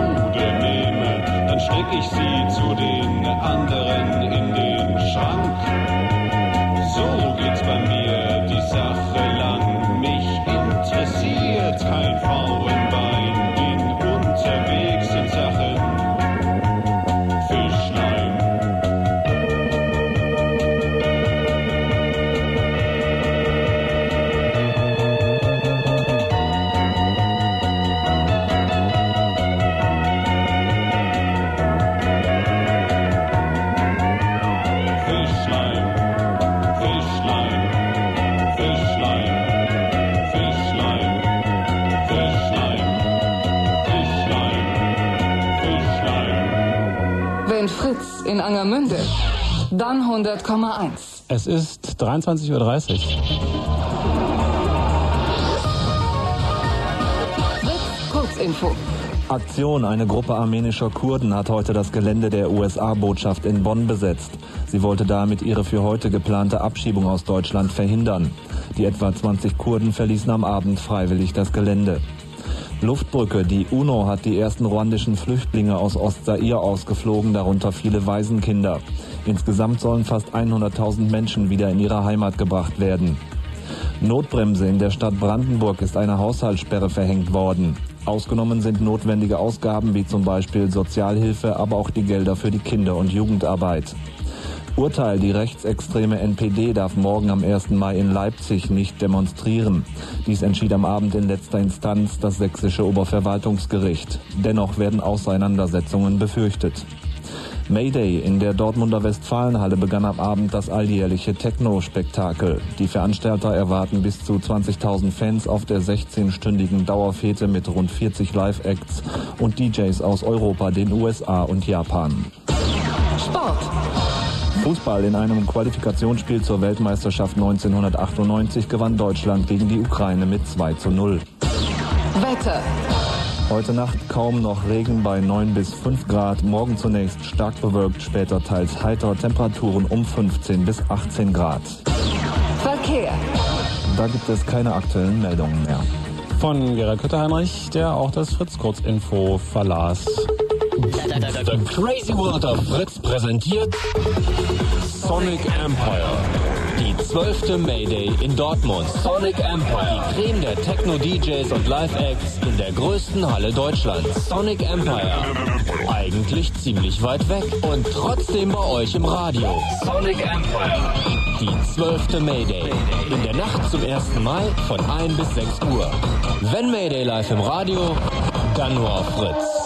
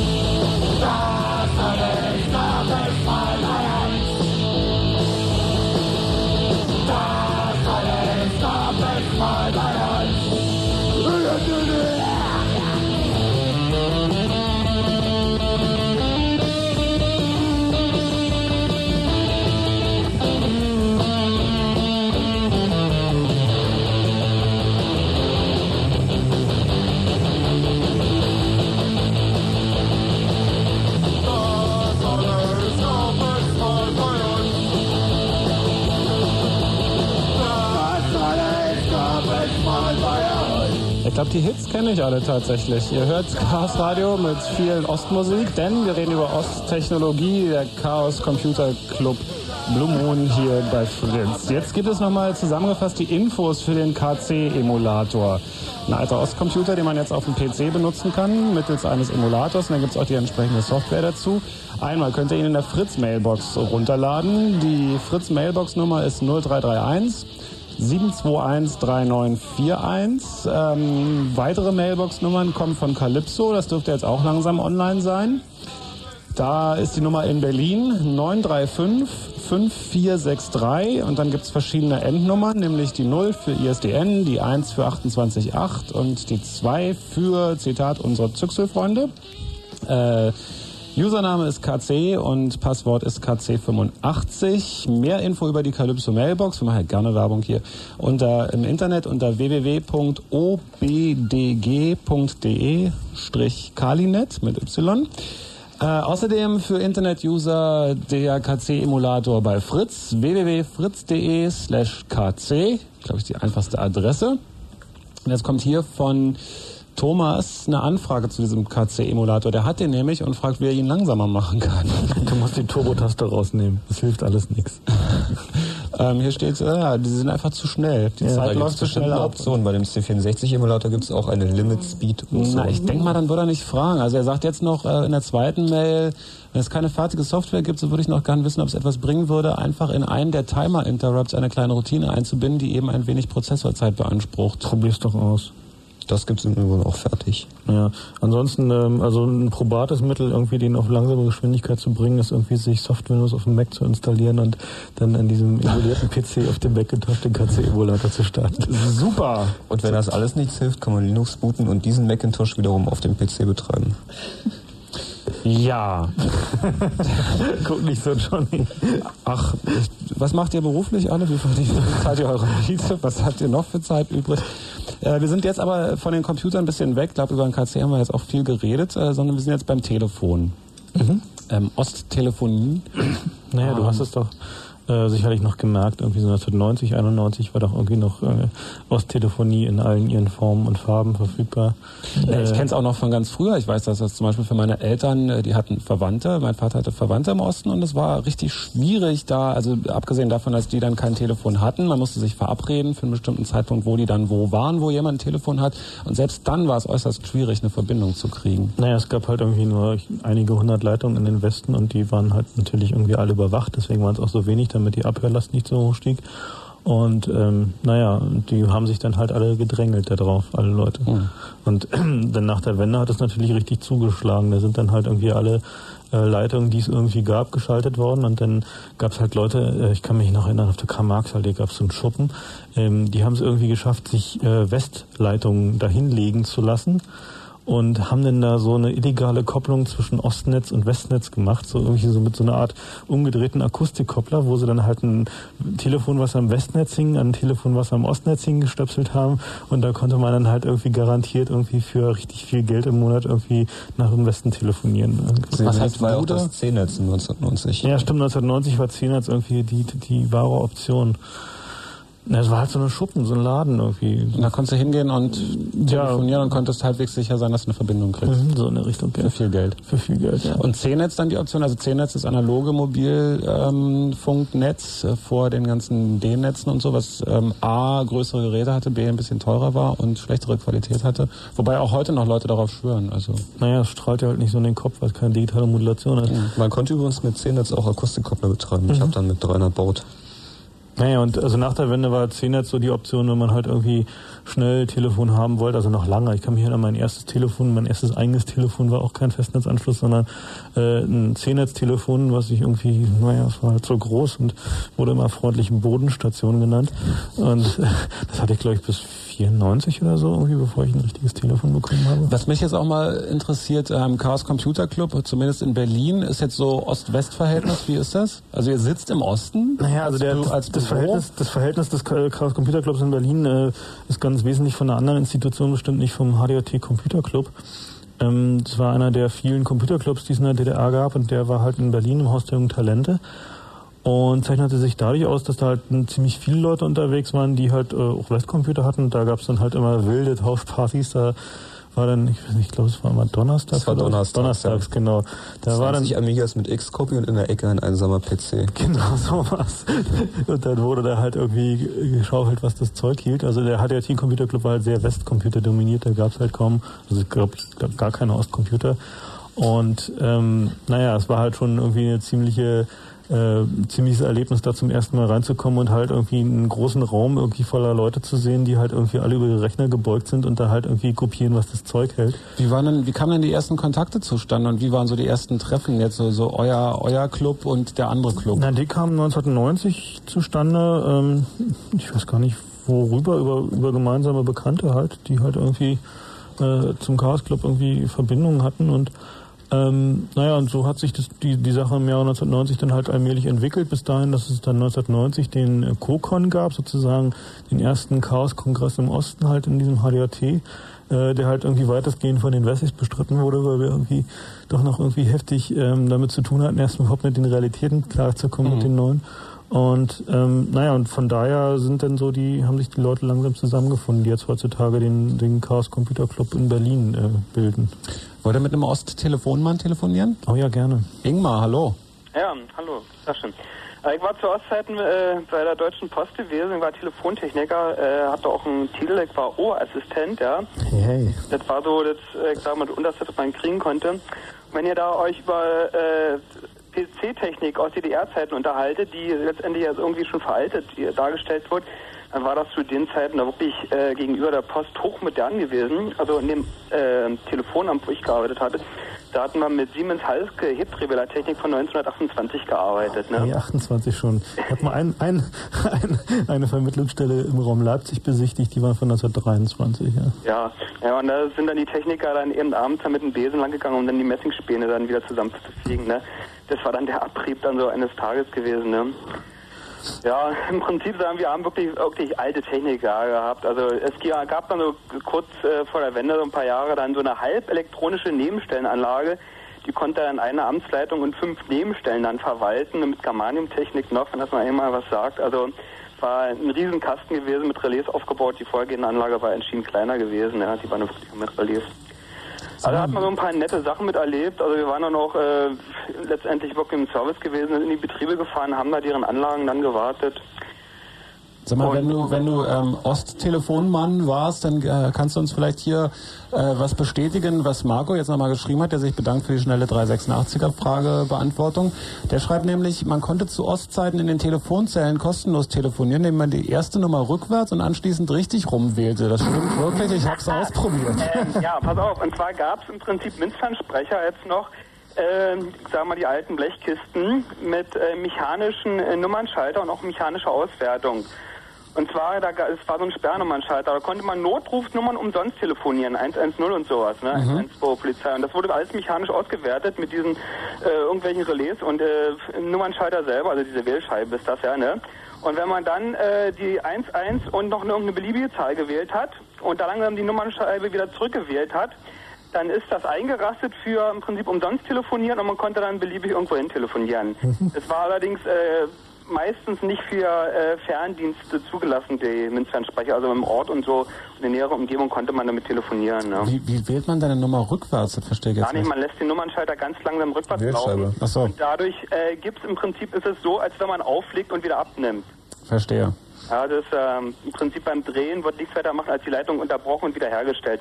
Man kann auch mit, einem- wenn man auf, oben auf die Gabel raufdrückt, ja, auch wählen. Wenn man zehnmal in einer Sekunde schnell raufdrückt, hat man die Null gewählt. Ne? Neunmal in einer Sekunde äh, hat man die Neun gewählt. so ne? das, ja. war, das ist ein ganz einfaches Wahlverfahren letztendlich. Hm. Ne?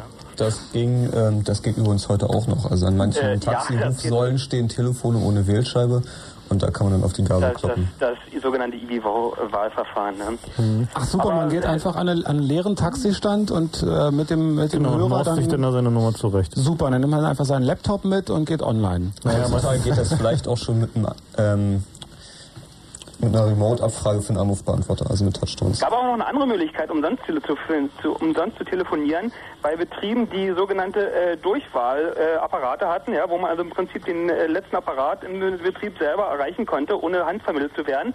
Hat man sich dann reingewählt und dann in die Anlage selber und dann aber die wieder die Null, um wieder rauszukommen, da hat man im Prinzip in Betrieb rein und über den Betrieb wieder raus telefoniert ins öffentliche Netz und die Kosten gingen dann äh, zulasten des Betriebes. Ne? Ja, das konnte, konnte man besonders gut im Basa machen. Das war das Netz von der, von der Reichsbahn. Ja, genau. Ähm, da konnte man sich sogar irgendwie in Berlin reinwählen, in Cottbus wieder raus und von da irgendwie quer durch die Republik. Also so. Fasernetz war ja ein völlig separates Netz gegenüber Mhm. dem Fastnetz. Da gab es auch noch das sogenannte R-Netz, das war dann das Regierungsnetz. Die hatten dann auch völlig eigene Leitung, waren dann also im Prinzip Rat des äh, Kreises und so da untereinander angeschlossen. Da hatte ich auch mal ein bisschen mit zu tun gehabt. Und dann gab es dann noch die wirklich die, Stasi-Netze. Da hat man auch ein bisschen was mit zu tun gehabt. Ihr musst dann immer letztendlich dann als Postmuckels dann Leitung schalten, äh, sogenannte äh, Sonderleitung, äh, Standleitung für Staatssicherheit. Und das war auch mal ganz interessant gewesen. So. Weil letztendlich, wir mussten die Leitung irgendwie prüfen, aber am anderen Ende die Leute, die, äh, die haben nicht geantwortet. Man hat immer nur Schnaufen gehört, man konnte sie ansprechen, die haben irgendwie Redeverbot gehabt, wenn ich ein Codewort genannt wurde. Ne? Hab's dann auch mal geschafft, so eine Leitung mal abzuhören. Ne? Die haben dann wirklich irgendwelche Codewörter dann genannt, um dann überhaupt äh, äh, im Prinzip äh, wie ein Zugangscode letztendlich, wenn er nicht genannt wurde, am anderen Ende hat er den völlig ignoriert, hat auch gar nichts gesagt. Ne? Das war da schon, schon ziemlich clever aufgebaut. Da gab es sogar in den Ort äh, eine kostenlose Nummer, wo, ich sage mal, äh, Staatssicherheitsmitarbeiter, die auf der Straße so patrouillierten, äh, in besonderen Fällen, die hatten ja keine Möglichkeit über Funkgeräte, also jedenfalls äh, nur nicht alle, äh, da haben sie dann diese spezielle Nummer angewählt, die war kostenfrei von jedem Münzfernsprecher und konnten dann irgendwelche Meldungen dann durch. Wie war denn die Nummer eigentlich? Äh, 118, aber die galt nur in dem Ort, wo ich war, ne? Also woanders war das nicht 110 und 112 und dann 118 war dann die Nummer dann, ne? Das Dann ist auch gebührenfrei. Vorwahlzahlen, wo du sagst, nur in meinem Ort. äh, na, das war in dem Amtsbereich, wo ich tätig war. Ja, kannst du vielleicht noch ein Wort zur Vorwahlstruktur in der DDR verlieren? Äh, ich sage mal, die war äh, von jedem Ort äh, unterschiedlich. Ne? Also da gab es kein einheitliches System. Es war, äh, jeder Ort selber hat ein eigenes äh, Vorwahlregister gehabt zum anderen Ort hin. Ja, das änderte sich aber auch von Zeit zu Zeit, kann das sein? Ja. Also immer wenn man irgendwohin im Lande verreist war und man fragte halt, wie man nach Berlin telefoniert, dann kamen solche Antworten zustande, ähm, ja, letztes Jahr war es ja die 03382, aber wie war es denn dieses Jahr und Äh, so ja, weiter. also solche großen Städte, ja, die hatten immer sehr kurze Vorwahlen, also mit generell alle an und dann waren es letztendlich immer noch eine Ziffer gewesen. Ne? Kleine Orten hatten dann mehrere Ziffern. Aber das hat sich äh, wirklich wild geändert. Ich meine, teilweise blieb es stabil, aber so. Ja, wie kam das eigentlich mit diesem unterschiedlichen Vorwahlsystem? Das äh, ist ja eigentlich fast einzigartig. Letztendlich waren die ja die, die äh, Ämter untereinander wild strukturiert. Die waren also im, sag ich mal, im beliebigen Netz zusammengefügt. Und äh, ich Das genau weiß jetzt auch nicht, wie das zusammen, aber äh, da wurde, ob es da ein richtiges System gab, ich weiß es nicht. Also es war Also die haben, die haben meines Wissens damals äh, angefangen nach dem Krieg, die alten Reichspoststrukturen wieder zu rekonstruieren. Mhm. Und haben dann halt irgendwie wild rumoptimiert, um halt irgendwie die, die Kapazitäten zwischen den Städten irgendwie einigermaßen hinzukriegen, zumindest annähernd. Ähm, und dabei kamen dann halt solche Sachen zustande. Also da gab es irgendwie die wildesten Verschaltungen. Also ähm, ich habe nach der Wende mal einen kurzen Einblick genommen in eins von diesen, diesen äh, internen Netzen, ähm, die dann halt irgendwie tatsächlich straight Er sagte jetzt hier teilweise mit äh, Gesprächen drin in der Leitung und so, dass die Rebtrevela dann einen halben Schritt gemacht haben. Das heißt, sie haben im Prinzip äh, zwei, Konten zwei Leitungen miteinander überbrückt. Ne? Mhm. Dadurch war man sehr oft dann in nahen Gesprächen drin. Was wir aber noch erlebt hatten, diese sogenannte Zweiertechnik mit Gums und so, ne? Haben sich dann Leute dann selber irgendwelche, die Gums waren ja dann zum Schluss im Telefon drin gewesen und haben sich dann irgendwelche aus dem Westen dann irgendwelche Telefone geholt oder selber angeschlossen und da hatten die natürlich keinen Gumm dran gehabt, keinen Gemeinschaftsentscheider und dann hatten sie mal wieder äh, Pulswechsel am Amt gerade standen mal auf deren Nummer vom Nachbarn oder auf meiner eigenen telefoniert, ne? oder war dann mit einem Gespräch vom Nachbarn drin gewesen. Also da gab's äh, hatte ich viel Hudelei mit gehabt letztendlich. Einige haben das mit Absicht betrieben, andere dann wirklich aus Versehen. Ich hatte den Spaß noch bis 19, äh, November 1996. Ja. Da hatte ich noch eine, Leit- eine Leitung mit dem Gumm.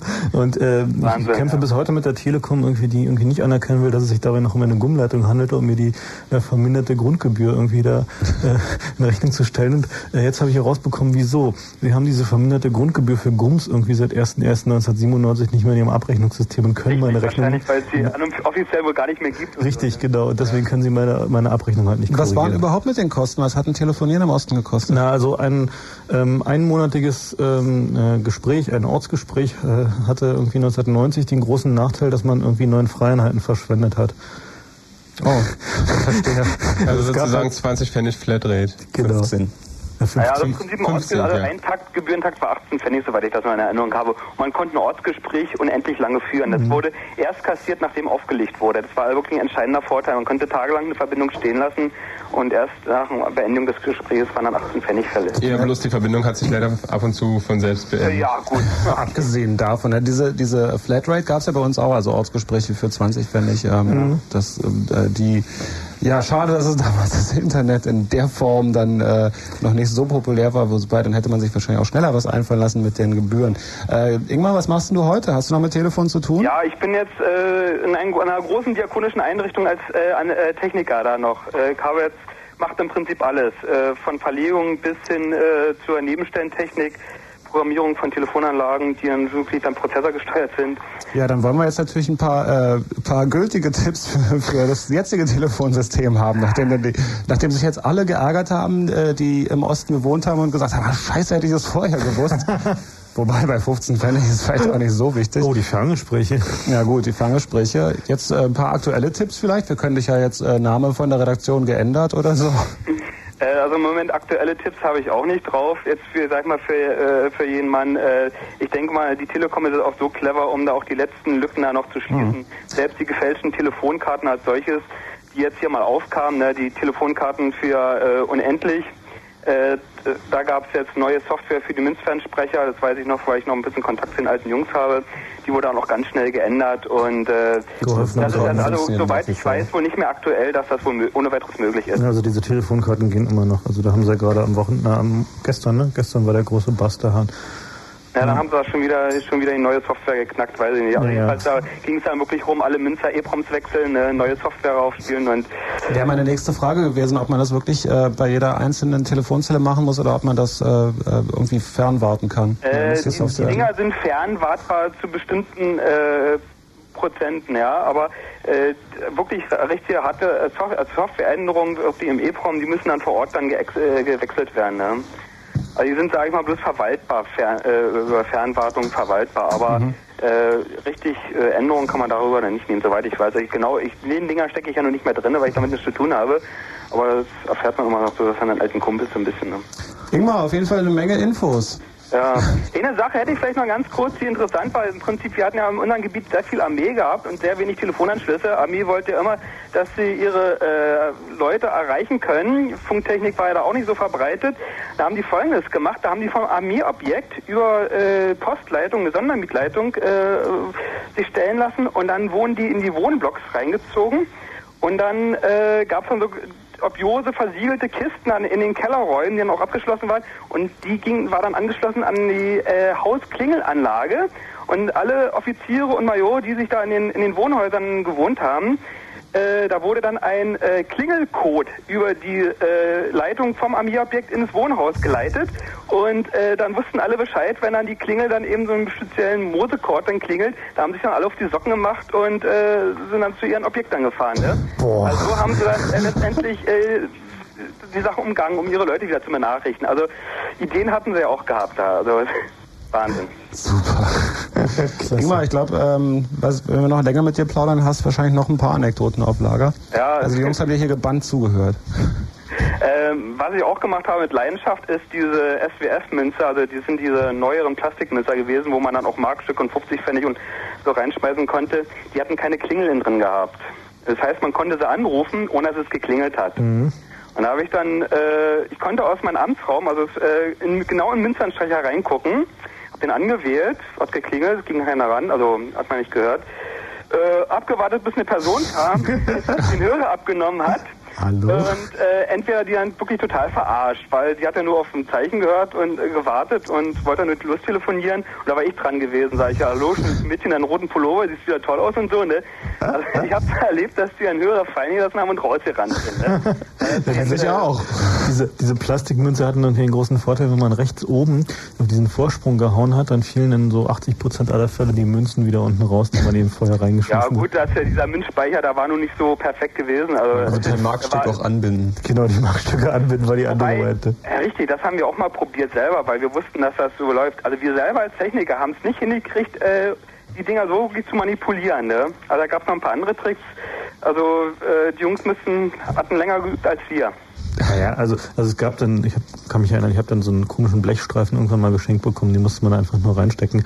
Bloß ich fand irgendwie diesen Trick irgendwie Ja, mit den, das V-Stück, ja. ja, mit, mit auf der Seite, auf die Seite raufhauen einfach irgendwie so brutal einfach, dass irgendwie, ähm, da braucht man dann keine anderen Methoden mehr anwenden, so. Es gab auch noch einen, einen Trick, wie die Jungs dann zu Geld gekommen sind. Äh, die, die, klar mal die kleinen Straßenjungs. Die haben dann einfach die Hörkapsel von Minze aufgeschraubt Mhm. und da war ein Magnet drin. Und der, also im Prinzip der Gabelumschalter, also da, das, was aufgelegt hat, was das Gespräch beendet hat, es war magnetisch gemacht. Ne? Mhm. Bei den Dingern nicht richtig mechanisch, sondern magnetisch. Da hat derjenige den Magnet rausgenommen, Hörerkapsel da raufgeschraubt, derjenige hat Geld reingeschmissen, äh, konnte aber letztendlich nicht telefonieren. Ist wieder gegangen, Geld kam nicht raus, weil im Prinzip äh, der Auflegezustand nie erreicht wurde. Ne? Ah. Kam der nächste, hat wieder Geld reingeschmissen, hat sich geärgert, Hörer hingehauen, Geld kam nicht raus, weil der, der den Auflegezustand nicht erkannt hat. Bis dann alle sich gefüllt haben, die ganzen äh, Speicher, und dann kam man dann an, Magnet rangehalten, also im Prinzip wurde dann aufgelegt, ne, und dann kam das ganze Geld dann wieder raus, ne, was dann die anderen Leute eingeschmissen haben. War schon eine ganz gängige Sache gewesen, also das äh, haben da schon ein paar Spitz gekriegt, ne? Ingmar, wir senden jeden letzten Mittwoch im Monat. Wenn du ein paar neuere Tipps hast, rufst du an, ne? Ja, ich halte es ja erst mal eure Sendung, weil ich sonst normalerweise schlafe um die Zeit, aber es ist ganz interessant, also, Das freut uns. ja. Okay, dann bleib noch ein bisschen dabei. Ja, alles klar. Bis dann. Jo, Ciao. Gibt es eigentlich diese Telefonzentrale im Expionierpalast noch? Ähm, ich glaube ja, die haben da unten so eine richtige mechanische äh, Telefonanlage und glaube ich auch so eine neuere, halbwegs elektronische Anlage so hinter Plexiglas stehen. Da kann man halt zugucken, wie die halt vermitteln. Und ich glaube, im Museum für Verkehr und Technik steht auch noch eine. Ja, es kann sein, dass da auch noch irgendwie so... So richtig zum Ausprobieren mit Mhm. Telefonen davor. So, da versteht man dann halt irgendwie diese Wähltechnik irgendwie funktioniert hat. Das war wirklich beeindruckend. Da gab es auch so Unfälle, wann irgendwie der Strom ausgefallen war und dann irgendwie die Anlage wieder angefahren wurde, hat allein der mechanische Hub dieser Hebdrehweder es manchmal tatsächlich geschafft, diese gesamte Anlage mechanisch zu ruinieren, wenn alle gleichzeitig runtergefahren sind. Sven, hallo. Oh, Oh, hast du eine kurze Geschichte? Weil in ähm, zwei Minuten ist 1. Mai. Das heißt? Das heißt, dass wir dann irgendwie, wir machen einen kurzen 1. Mai-Feier-Song erstmal. Ach so, Aber du kannst dann auch warten so lange einfach, der dauert nicht lange. bis nach dem 1. Mai dann. Genau.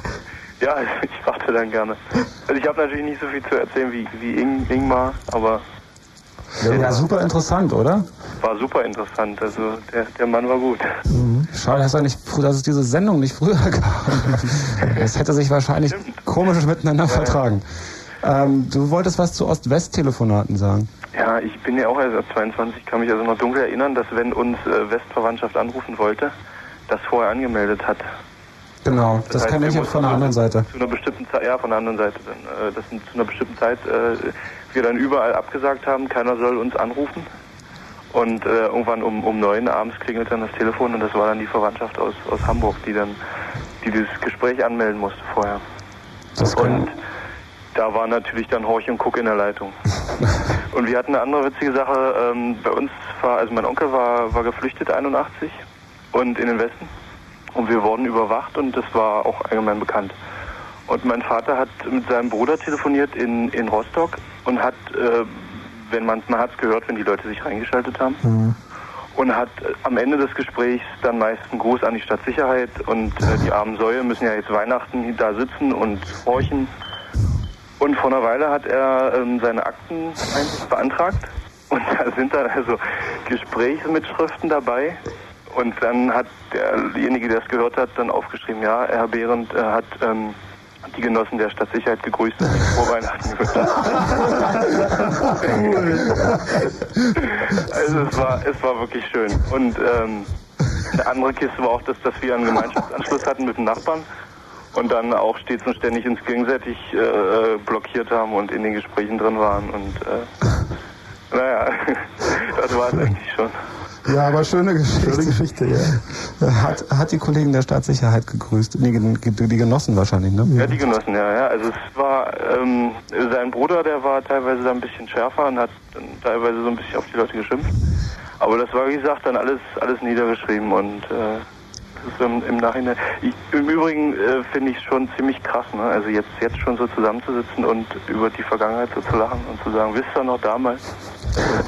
Ja, aber es ist, ist ziemlich wahrscheinlich. krass so. Also es ist so wie Krückstock in der Hand und ach Mensch und Naja, es ist ja, wisst ihr noch damals, aber das ist natürlich, ich weiß schon, was du meinst, aber eigentlich ist es ja, also wenn man zum Beispiel über diese Computer redet, das ist nicht unbedingt ein Ost-West-Ding. Also Computertechnologie ist halt einfach so schnell, dass man da zehn Jahre später immer wahrscheinlich drüber schmunzeln Ja, wird. klar.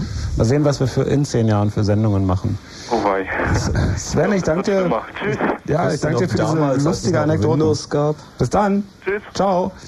So, Äh, der nächste Song ist ähm, dem Beginn des allgemeinen Kampf- und Feiertages der Werktätigen gewidmet, nämlich dem 1. Mai. Und es handelt sich um ein schönes altes Oststück, glaube ich.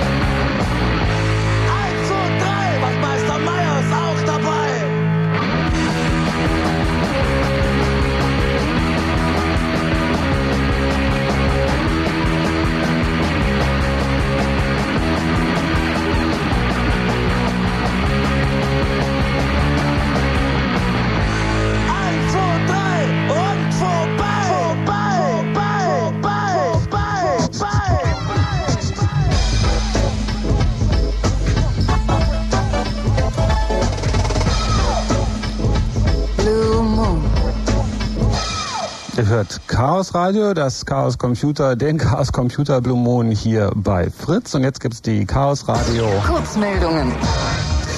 Finnland. Alle Züge im südlichen Teil Finnlands standen am 12. April für eine Stunde still, weil der Verkehrsleitcomputer ausgefallen war. Als Ursache wurde eine Büroklammer in der Tastatur des Backup-Computers ausgemacht, die durch merkwürdige Softwareumstände zu einem Plattenüberlauf führte. Bedingt durch den nun erreichten nicht deterministischen Systemzustand fing der Backup-Rechner an, den Hauptcomputer zu belästigen, bis dieser gegen vollständig zum Stehen kam. Bislang gibt es noch keine Hinweise auf ein allgemeines Büroklammerverbot in Finnland.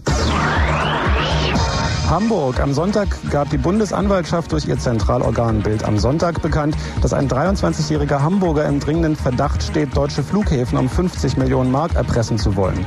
Der oder die Täter hatten gedroht, ein sprengstoffgefülltes Modellflugzeug in den Triebwerkeinlass eines startenden Flugzeugs zu lenken und dieses so zum Absturz zu bringen. Die Forderungen wurden über E-Mails an das Verkehrsministerium gestellt. Offenbar wurde dabei ein sogenannter Remailer benutzt, der E-Mails anonymisiert. Der Tatverdächtige wurde durch intensive Recherchen im Internet, Zuarbeit eines Internetproviders und großzügige Hilfe amerikanischer Sicherheitsbehörden identifiziert. Amerikanische Geheimdienste stehen seit längerem im Verdacht, Remailer selbst zu betreiben oder mit Hilfe ihrer weltumspannenden Abhörnetze zu beobachten. Der Tatverdächtige saß lustigerweise zum Zeitpunkt der Identifizierung schon wegen Steuerhinterziehung im Gefängnis. Moskau. In einem vertraulichen Papier kolportieren Mitarbeiter der deutschen Botschaft in Moskau eine ziemlich komische Geschichte, die prompt den Weg auf die Titelblätter der Boulevardblätter fand. Ein japanisches Fischerboot sei von einer vom Himmel fallenden Kuh versenkt worden. Die Kuh sei aus einem Transportflugzeug zusammen mit einigen ihrer Artgenossen abgeworfen worden. Russische Soldaten hätten die Herde geklaut und beim Abtransport vergessen, die Rindviecher festzubinden. Als sie dann unruhig wurden, blieb der Abwurf als letzter Ausweg. Im Internet finden sich interessanterweise ein, findet sich interessanterweise eine identische Geschichte vom Februar 1995. Hier war zwar das Flugzeug amerikanisch, der Fischer ein Russe auf dem Kaspischen Meer und der Kuhflug ein Hilfstransport, aber die Kuh versenkte auch hier ein Fischerboot. Das Auswärtige Amt war bisher für eine Stellungnahme nicht zu erreichen. Bonn.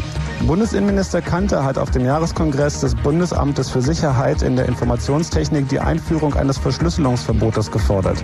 Begründet wurde dies mit der Gefährdung durch fiese organisierte Kriminelle, die die Grundfesten des Staates, des Eigentums und der nationalen Sicherheit bedrohten. Kanter erne- erntete schon auf dem Kongress harsche Kritik von Experten und Wirtschaftsvertretern. Selbst der Juniorpartner in der Regierungskoalition FDP erinnerte sich seiner Klientel und schloss eine Zustimmung zu jedweder Regulierung von Kryptographie strikt aus. Redmond. Microsoft hat heftige Probleme mit dem Microsoft Network, kurz MSN. Durch einen starken Anstieg der E-Mail-Nutzung fielen die Server für die Usernamen mit diversen Anfangsbuchstaben aus. Nach zwei Tagen mit Neustarts und wiederholten Abstürzen, die zu heftigen Kundenbeschwerden führten, schaltete Microsoft den Mail-Service kurzerhand für zwei Tage ab, um den Fehler zu beheben. Wie viele Kunden MSN diese Aktion gekostet hat, ist unbekannt.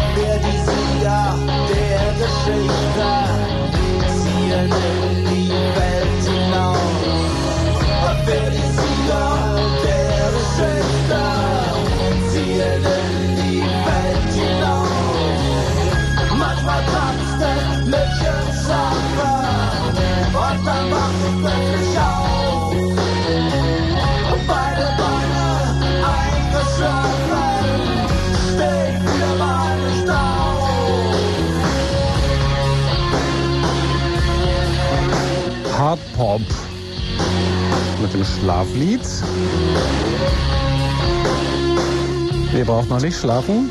Ihr könnt dann, äh, also bis eins sowieso nicht schlafen, weil wir hier Sendung machen und ab eins dann auch nicht mehr, weil dann ist Mayday. Ähm, Live-Übertragung hier bei Fritz. Ihr hört im Moment noch Chaos Radio, den Chaos Computer Club Blue Moon bei Fritz. Und wir reden über Osttechnologie.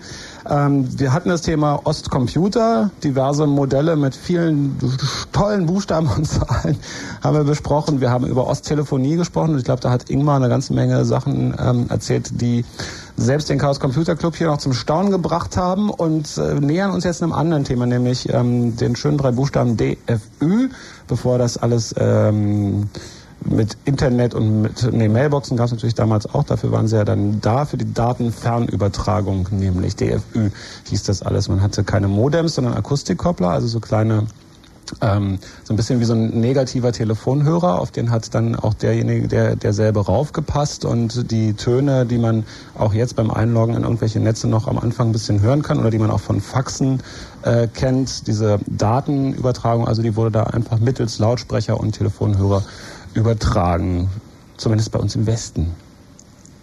Also im Osten sicher auch, oder? Naja, also im Osten war die Sache mit der DFÜ halt so eine Sache, weil ähm, erstens äh, war die Hardware echt noch rar, also äh, es gab wirklich kaum Leute, die irgendwie Modems oder Akustikkoppler hatten.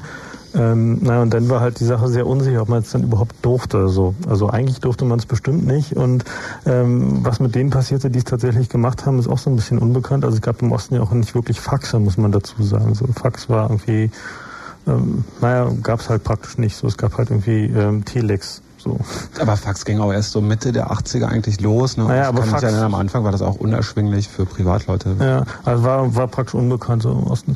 Und ähm, naja, diese, diese DFÜ-Geschichte ging eigentlich erst 1990 richtig los. Also als viele Leute dann sich irgendwie billige Modems oder billige Akustikkoppler äh, gekauft haben und dann sprießte auch die Mailbox-Szene im Osten noch auf der Basis von diesem äh, hübschen Flatrate-Ortstarif ähm, doch relativ schnell und äh, da entstanden dann halt irgendwie Mailboxen aller Art, also von normalen vernetzten Cerberus oder CL-Netz-Mailboxen bis hin zu äh, düsteren Traderboxen, die halt irgendwie Software noch und nöcher durch die Gegend geschoben haben, äh, gab es dann alles und einige haben ja offenbar, wie wir vorhin gehört haben, tatsächlich auch überlebt. Also Äh, 1990 gab es noch keinen Unterschied zwischen normalen und Traderboxen.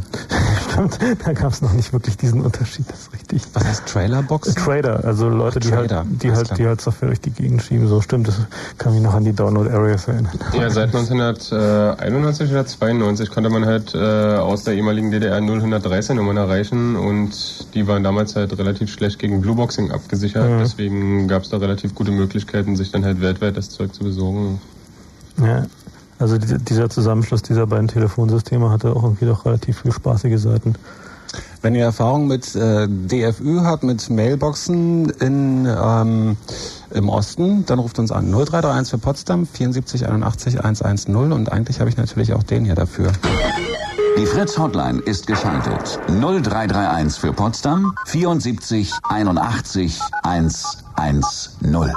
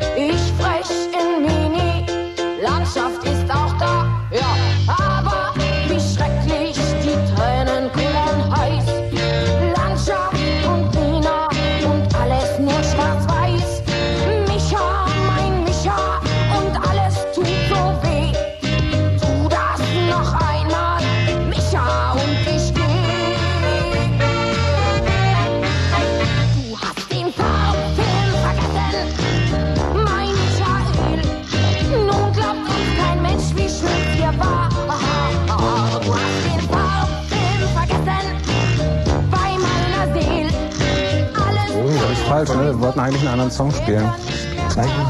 Ah ja, spielen wir den danach. Auch egal. Ähm, Axel ist am Telefon, sich gerade. Ähm, und hier steht DDR-Technik allgemein und er ist Sammler. Hallo Axel. Ja, einen wunderschönen guten Tag. Tag. So, oder guten Morgen, ist egal.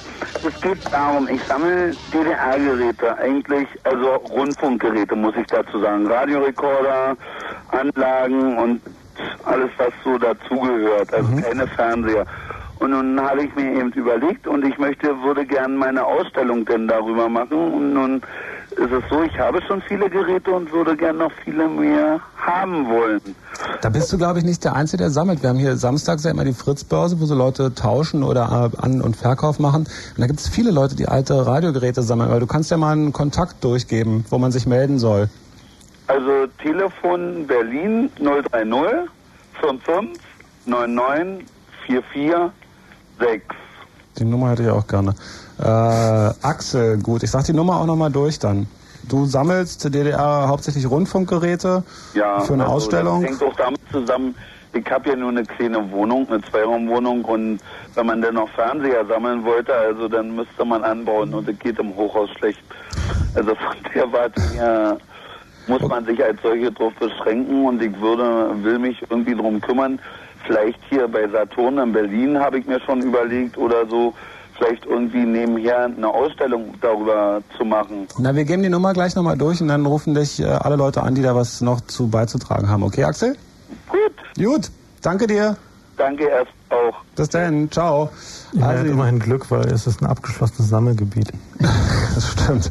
Axel, äh, Axels Telefonnummer für Leute, die da noch was beizusteuern haben, ist in Berlin die 55 99 44 6. 5599 44 6. Schön einfache Nummer. Äh, Jens ist am Telefon. Hi Jens. Hi, ich bin's wieder. Ach, du nochmal. Von der Kalypsos, genau. Die hatten auch damals auch äh, 91, im Grunde kurz nach der Wende angefangen, unsere Boxen aufzubauen. Haben wir auch ein Jahr Abenteuer erlebt.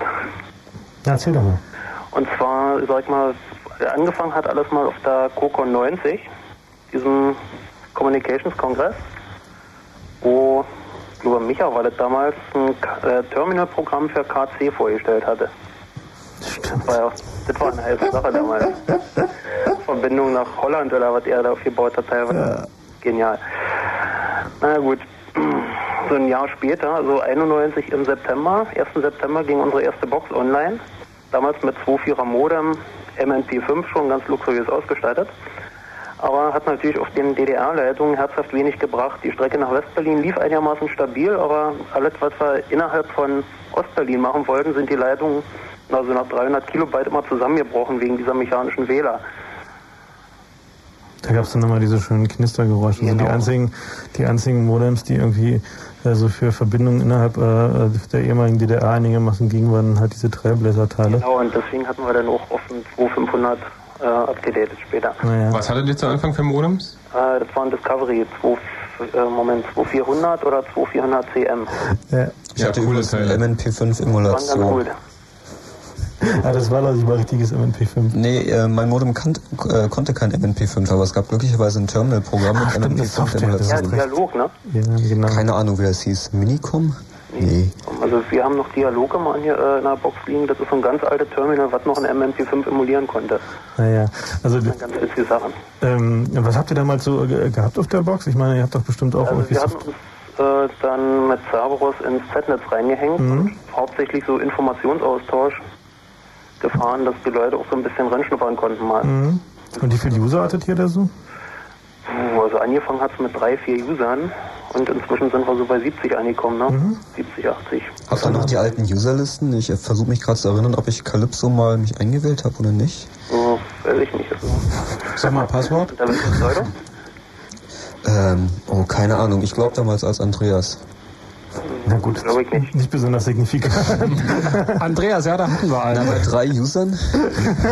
Ja, also es fing so an und dann so 92 wurde es dann schon ein bisschen mehr, da hatten wir uns auf 10, 11 hochgeschraubt schon. ähm, wie gesagt, das war so für ein paar Kumpels erst gedacht und hat sich dann immer mehr Naja, ausgedehnt. die, ja, die, die Coco 90 war da tatsächlich so eine Art Initialzündung irgendwie. Richtig gut. Naja. Müssen wir mal wieder machen in Berlin. Ja, wir haben darüber nachgedacht, einen Kongress in Berlin zu machen, und zwar im Pionierpalast im Sommer. Aber ähm, da diesen Sommer die Holländer in, in Holland eine Party im Grünen machen, äh, und zwar die ähm, HIP heißt sie diesmal, ja, genau, die HIP, ähm, haben wir uns entschlossen, dieses Jahr halt keinen keinen Kongress äh, im Sommer, also in Berlin zu machen. Ähm, aber wir denken da schon drüber nach, vielleicht nächstes Jahr oder so. Mal gucken. Also, wir werden dann dabei. Ja, also nach Holland irgendwie äh, lohnt sich auf jeden Fall zu kommen, weil da wird's wieder sehr spaßig werden. Ja. Aber eins muss ich mal dazu sagen, und zwar wurde vorhin gesagt, dass also diese Trader-Boxen und Cerberus-Systeme so ein bisschen in einen Topf geworfen wurden. Ja, ich weiß, dass es natürlich Leute gab, die, die die hehre Fahne irgendwie ähm, ja, des Ehrlichseins äh, umgehalten haben und da irgendwie keine Trailer-Geschichten gemacht haben. Aber also die, die meisten Freakboxen im, im Osten äh, waren, bis irgendwie die rechtliche Lage irgendwie allen einigermaßen bewusst wurde, tatsächlich auch noch irgendwie mit Trailerboxen war im Westen nicht anders. Also da hat sich niemand irgendwie sch- schuldig für gefühlt, wenn er irgendwie ein bisschen Software drauf rumliegen hat. Also, also da lässt sich heute, glaube ich, auch niemand mehr wirklich einen Vorwurf draus konstruieren. Es gab ja halt dann fürs äh, Anschluss- oder Beitrittsgebiet sogar dann Amnestie, äh, Amnestie äh, Erklärung. Genau, irgendwie die der Gro- Turbo Pascal Amnestie. Genau, Genau, oder AutoCAD. Ja, ja. Äh, sich für ein paar hundert Mark lizenziert haben, wa? genau, also für, für Turbo Pascal gab es sogar eine Vollamnestie oder so, ne? Nee, es gab ein kostenloses Upgrade. Das heißt, wenn man früher eine Raubkopie im Osten hatte, Genau bekam man eine Vollversion geschenkt. Ja, ja. Na gut. Ja. Jens, vielen Dank. Jo, tschüss. Ciao. Ciao. Und weiter viel Spaß. Äh, jetzt haben wir, jetzt kommen wir auf, irgendwie auf verschiedenste Technologien. Rudi ist am Apparat und will was erzählen über sich und seinen alten Ostfernseher. Ja, hallo? Hi, Rudi. Hi. Also, meine Eltern haben da einen Fernseher gehabt. Das ist ein ziemlich altes Teil, so Fabrikat Stassfurt. Für sehr Bildröhre. Also mit dem bin ich eigentlich groß geworden. Schon da halt noch in der Winde gelegen. Ne? Ja, Rudi, hast du eine lustige Geschichte oder wolltest du nur Ja, erzählen? auf jeden, nee, nee, auf jeden Fall. Also, Ja. war, äh, war ich so zehn Jahre. Das war eine Winterferien. Und war ich krank gewesen. Und den ganzen Tag Fernsehen geguckt. Und auf einmal ist ein kleines Ding fängt an zu qualmen. Ja, war Arsch gemacht irgendwie, ne? Und damals war es immer so, mit die Fernsehdienste, die haben ja bestimmt so ein, zwei, drei Tage gebraucht, ehe sie mal gekommen sind. Hm, ich hab halt den ganzen Tag bloß immer meinen Fernseher angeguckt, ne? Tja, hast du halt Pech gehabt. Auf jeden Fall. ja, das war es eigentlich gewesen, wa? Gut, danke. Ja, ja, tschüssi. Ciao. Ja, manche Leute haben Spaß. Probleme, ja. Ja, hat seiner Entwicklung aber nicht geschadet, denke ich. Ja, nee, glaube ich auch nicht. Ähm, wollen wir jetzt den anderen Nina Hagen-Song hören, den ich eigentlich spielen wollte? Ja. Ja.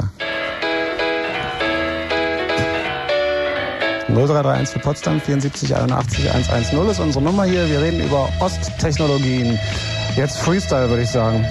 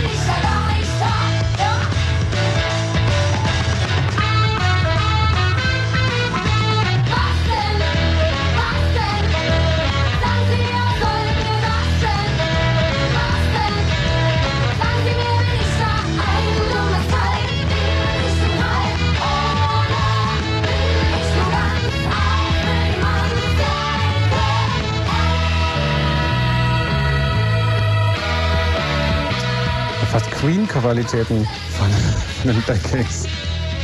Da kann jetzt keiner mitlachen, schade, ne?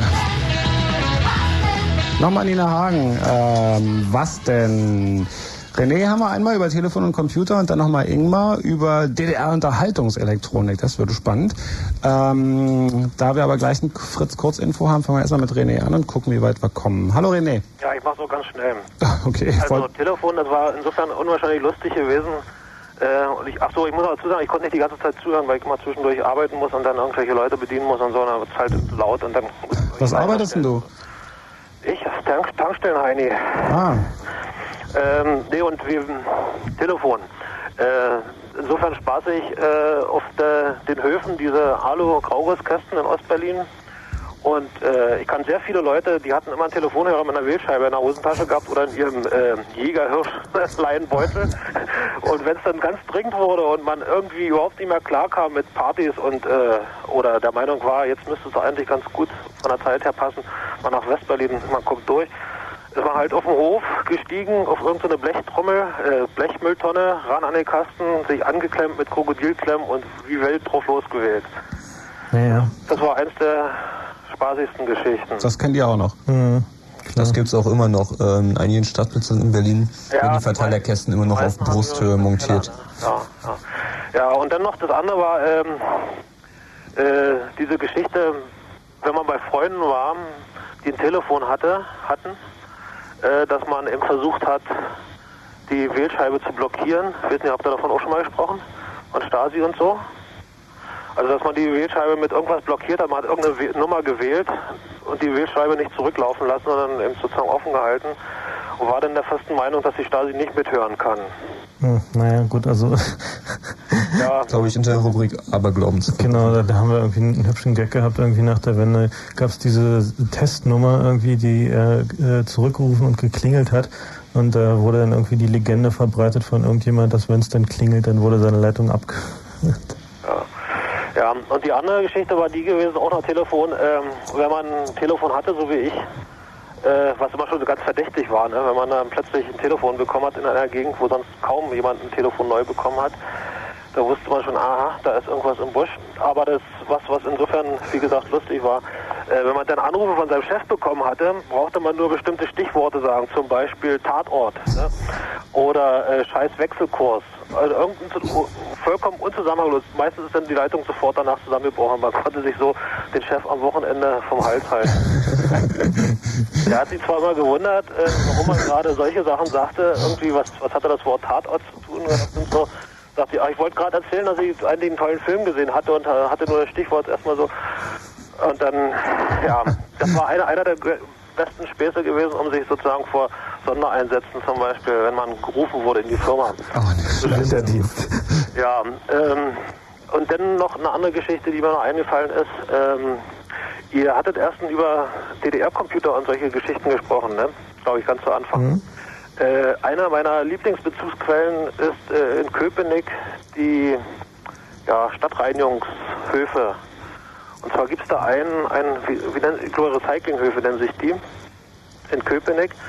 Äh, oder Quatsch, in der Nähe von, vom S-Bahnhof Bindersfelde ist der. Äh, Und da finden wir noch alte Ostgeschichten oder was? und da findest du in den, in den, in den Schrottcontainern für Elektronik massenhaft. Also ich habe mir letztens wieder äh, diese externen Laufwerke für diese riesen Floppy Disk mitgenommen von dort. Zehn Stück, weil die so schön stabil sind halt, ne? Und äh, einmal gut aussehen und zum anderen auch recht spaßig sind so als Erläuterungsmaterial äh, so für die Traditionsecke, sage ich mal. Ne? Ja, nach dem Tipp wirst du da wahrscheinlich jetzt nicht mehr viel finden. Oder zumindest viele Gleichgesinnte Äh, antreffen. nee, das ist kein Problem, weil äh, andere haben mir erzählt, in Treptow und äh, in äh, Köpenicker Straße in Mitte soll es ähnlich aussehen.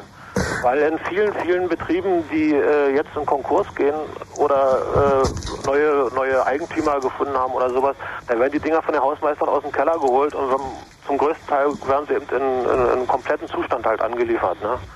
Gut, René, dann erstmal danke für die Tipps. Ach so, ja, genau, Nachrichten. Genau. Ciao. Ciao, viel Spaß. Äh, soweit René und wir machen hier einen fliegenden Wechsel einfach. Wenn Fritz in Angermünde, dann 100,1. 0 Uhr 31.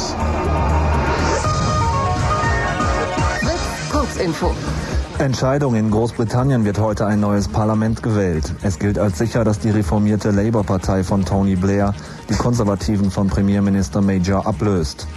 Aktion. Armenische Kurden haben gestern die USA-Botschaft in Bonn besetzt. Sie wollten damit ihre Abschiebung aus Deutschland verhindern. Die etwa 20 Männer, Frauen und Kinder verließen am Abend freiwillig das Gebäude. Luftbrücke. Die UNO hat gestern die ersten ruandischen Hutu-Flüchtlinge aus Ostzaire ausgeflogen, darunter viele Waisenkinder. Insgesamt sollen fast 100.000 Menschen wieder in ihre Heimat gebracht werden. Urteil, die rechtsextreme NPD darf heute zum 1. Mai in Leipzig nicht demonstrieren. Dies entschied am Abend in letzter Instanz das, Sächsi das sächsische Oberverwaltungsgericht. Dennoch werden Auseinandersetzungen befürchtet. Mayday. In Dortmund begann am Abend das alljährliche Techno-Spektakel. Die Veranstalter erwarten bis zu 20.000 Fans auf der 16-stündigen Dauerfete mit rund 40 Live-Acts und DJs aus Europa, den USA und Japan. Sport. Fußball in einem Qualifikationsspiel zur Weltmeisterschaft 1998 gewann Deutschland gegen die Ukraine mit 2 zu 0. Wetter.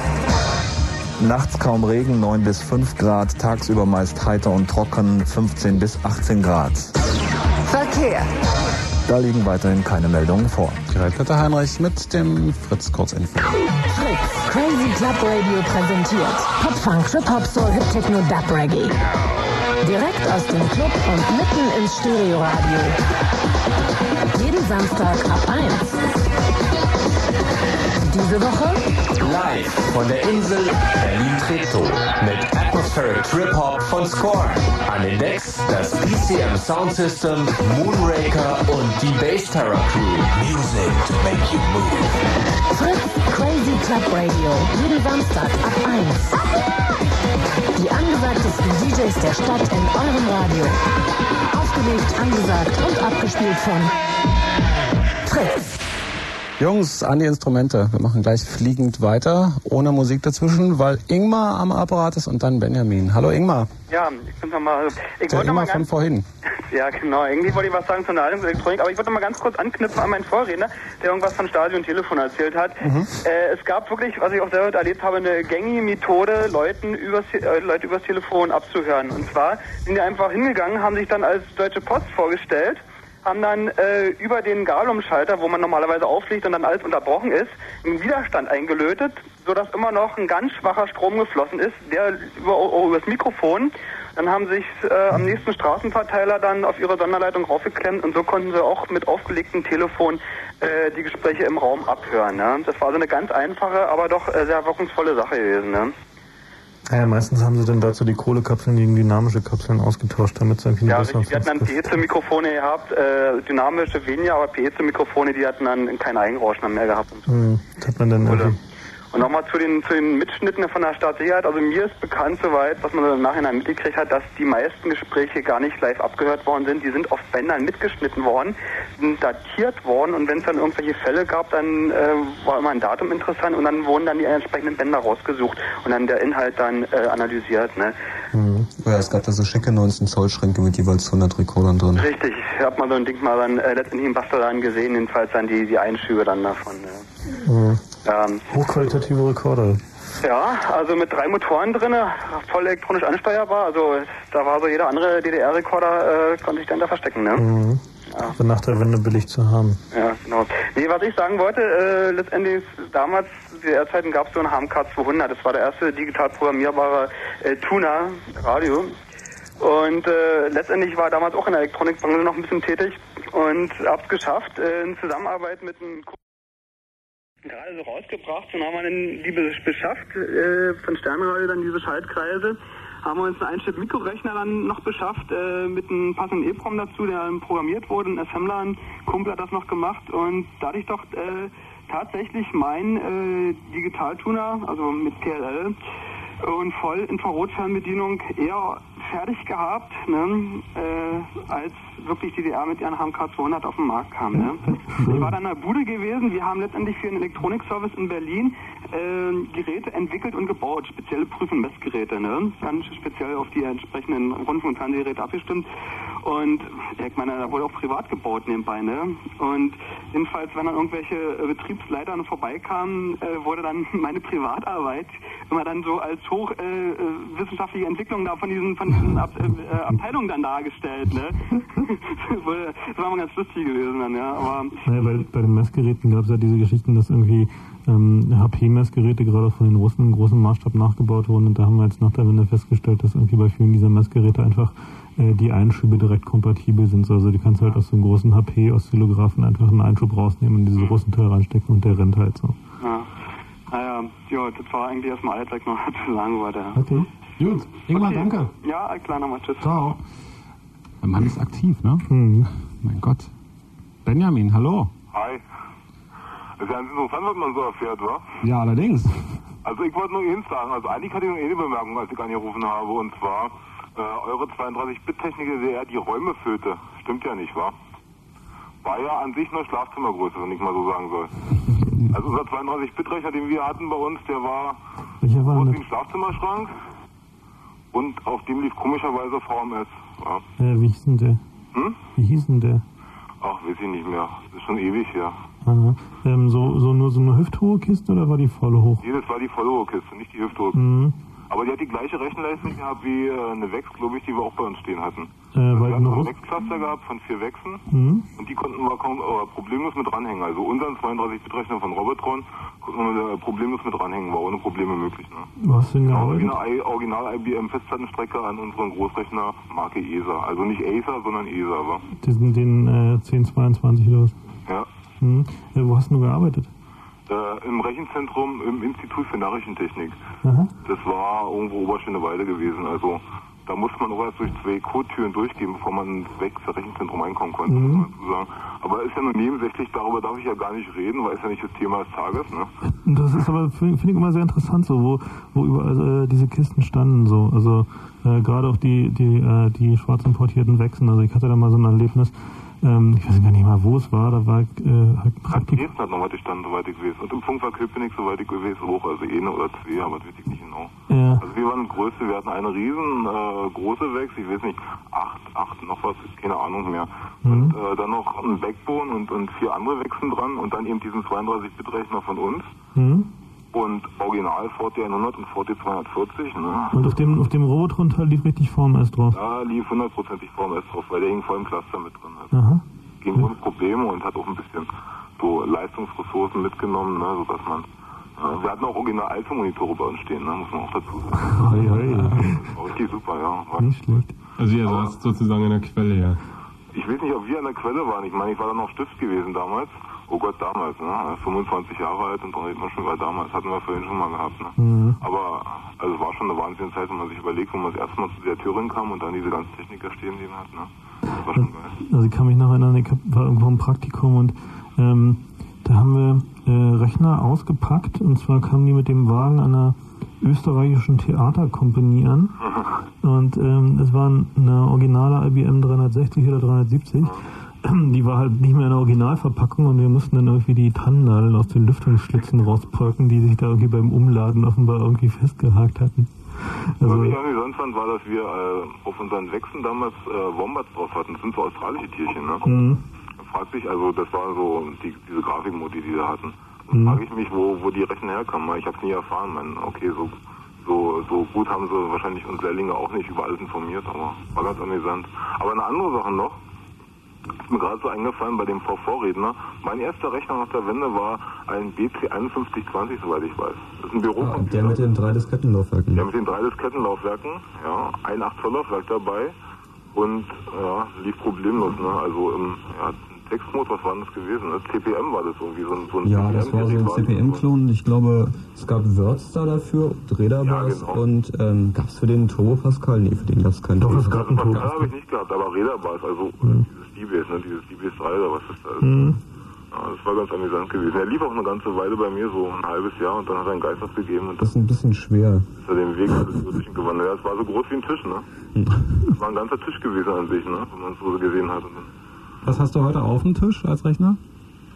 ein 486er, ja, ähm, 80 Megahertz mit groß, groß, groß viel Platte und viel Betriebssystem.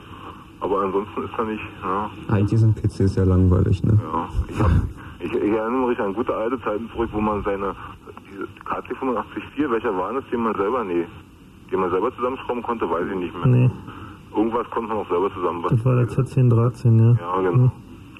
Ja, gerade die 85.3 hatten wir unsere Lehrlingsausbildung, das weiß ich noch ganz genau. Unsere ersten Basic-Programme liefen darüber. Ne? Ja, war auch mal eine wirklich prägende Maschine für viele Leute. War eine prägende Maschine, aber der Unterschied war, dass wir in der theoretischen Ausbildung im DVZ, also im Datenverarbeitungszentrum, im K86 stehen hatten, mit dem Lehrkabinett ein 128D von Commodore. Mhm.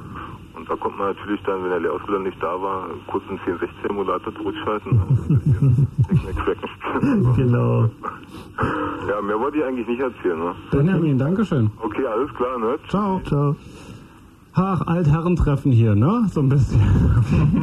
ja, aber das war natürlich vorhin äh, durchaus richtige Bemerkung. Ähm, so lange ist das alles noch gar nicht. Und ben, Benjamin hat es auch gerade gesagt, 25 oder was, Benjamin? Ja, 25 und äh, aber schon von früher reden. Ähm, Hannes ist dran, 27 und redet wahrscheinlich auch von früher, von Stasi und Osttechnik.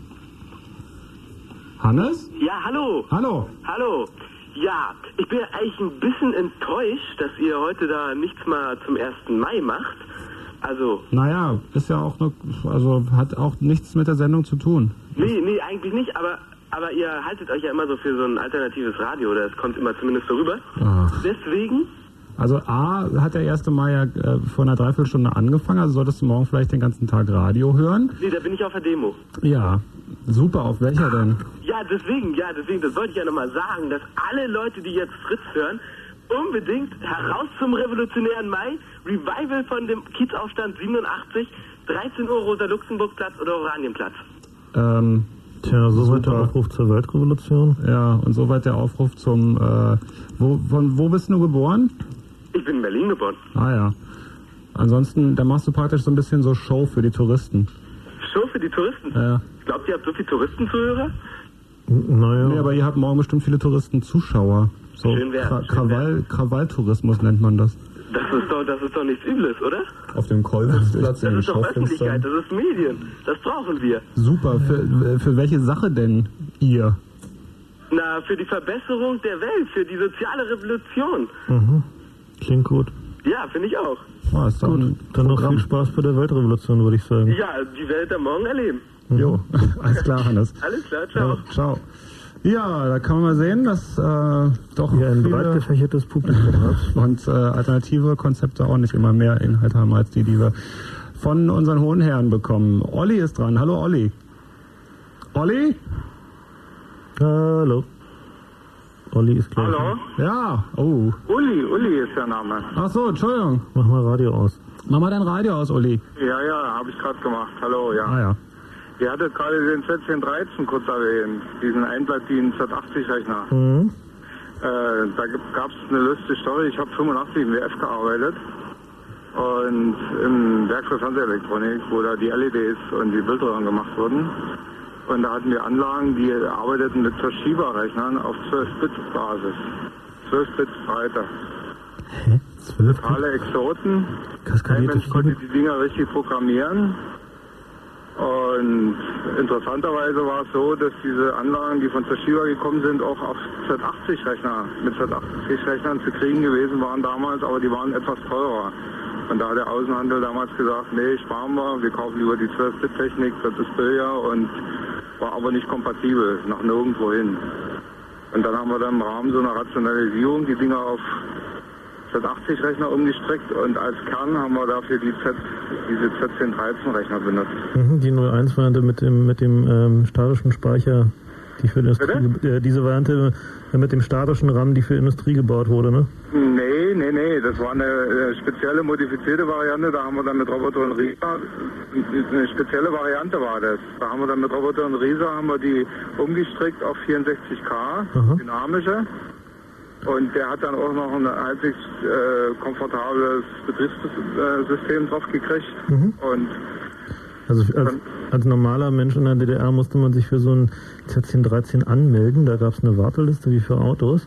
Ja, Und ja. es gab nur einen einzigen Land in der DDR, wo das Ding offiziell verkauft wurde. Der war in Erfurt in so einem widerlichen Neubau. Mhm, genau. Und da ähm, ist man dann so einmal mehr hingepilgert und hat geguckt, wo denn nur sein Platz auf der Warteliste ist. Hattest du dich da eingetragen? Ja, klar, natürlich. Auf welchem Platz warst du dann? Ähm, ich habe meinen äh, ziemlich früh bekommen. Ich hatte irgendwie ziemlich früh davon gehört und habe den dann bekommen halt so zum Spielen. War irgendwie ein nettes Gerät. Problem war nur, dass diese mitgelieferte Folienflachtastatur, ähm, also die war noch nicht mal irgendwie für Hexdumps abtippen im entferntesten geeignet. Also da konnte man nichts mit tun. Also die, da wir ja sehr viel mit diesen Dingern gemacht haben, da ist bei uns dann auch im WF dann so richtig so ein, so ein Club entstanden, wo dann also jeder, der irgendwie sich so eine Platine greifen konnte, die waren dann teilweise unbestückt oder nur zum Teil bestückt, die wurden dann noch richtig hochgerüstet und dann gab es dann irgendwelche Tastaturen aus, der, aus einem, einem anderen Betrieb wieder, die dann wieder getauscht wurden gegen LEDs, die wir uns dann Ja, reingeholt ihr hattet haben. natürlich, ihr hattet natürlich gute Tauschware, ne, wenn ihr Ja, ja, LEDs die hattet. LEDs waren gute Tauschware. Das war immer interessant. Das, damit haben wir auch einen Rieser ganz, ganz doll. Da sind wir hin und die haben also ZC13-Platinen da gehabt, aber das lief alles nicht so richtig. Und dann sagten die, ja Mensch, ihr braucht halt Lichtschachtbauelemente und VQC10, das war hier diese, diese Punktmatrix, die damals in der DDR gefertigt wurden, äh, war natürlich kaum zu kriegen, weil wir sind ja auch nicht mit der Fertigung nachgekommen und konnten den Bedarf nicht decken, aber na gut, für einen besonderen Kunden gab es dann immer noch mal ein paar Stück. Ja, ja. So das So funktioniert im Wesentlichen, Gemeinschaft. so funktioniert im Wesentlichen die DDR-Computerindustrie. Also ähm, ich habe mal mit jemand gesprochen, der war bei Robotron irgendwie für Bauelementebeschaffung Inland zuständig und ähm, also wenn man heute so einen super gestressten irgendwie Manager sieht oder so, der sah halt schon damals irgendwie so aus. Der ist halt wirklich durch die Lande gefahren und hat halt irgendwie äh, eine Zuteilung irgendwie Personalcomputer gegen irgendwie irgendwelche Schaltkreise gedealt und so. Also es Ja, war ja. wirklich unglaublich. Total exotisch, ja. Ja, gut. Aber äh, stark war eben, dass wir diese, diese 12-Bit-Technik dort eben von Toshiba so fast, fast ausgebootet haben mit so einem ollen Z80 DDR-Rechner. Na klar. Und das lief nachher sogar richtig. Mhm. Also, aber dann kam die Wende und dann war abrupt Ende. Naja, so war das ja. War im Übrigen sowieso so, dass die, die meisten schicken DDR-Computer sind erst kurz vor oder sogar noch kurz nach der Wende rausgekommen. Da gab es dann eine Flut von Modellen. Ähm, da gab es dann einen äh, CPC äh, 664 oder 464, 464. Nach, 464 Nachbau. Ähm, KC Kompakt hieß der, ne? Genau. Ja, ja, ja, genau. ja, Der sah sogar schon richtig aus wie ein richtiger Heimcomputer.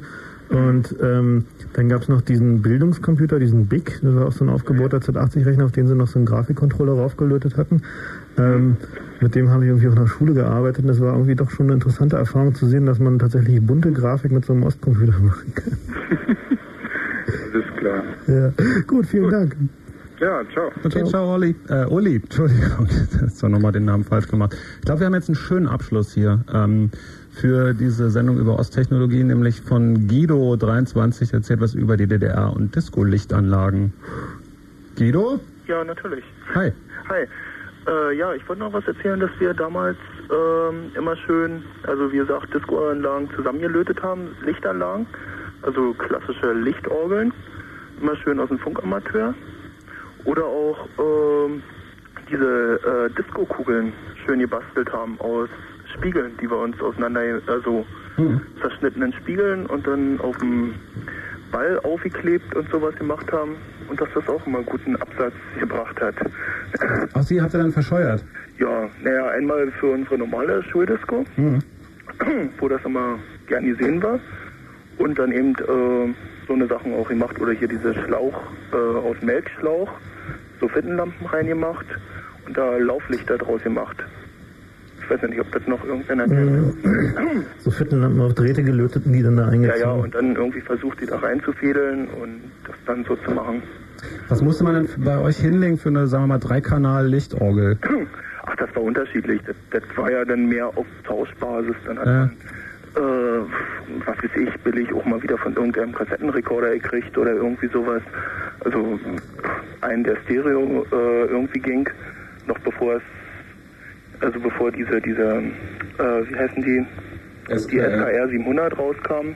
Mhm. Da gab es ja nur diese kleinen KR 650 oder so. Hießen die so? Weiß ich gar nicht mehr.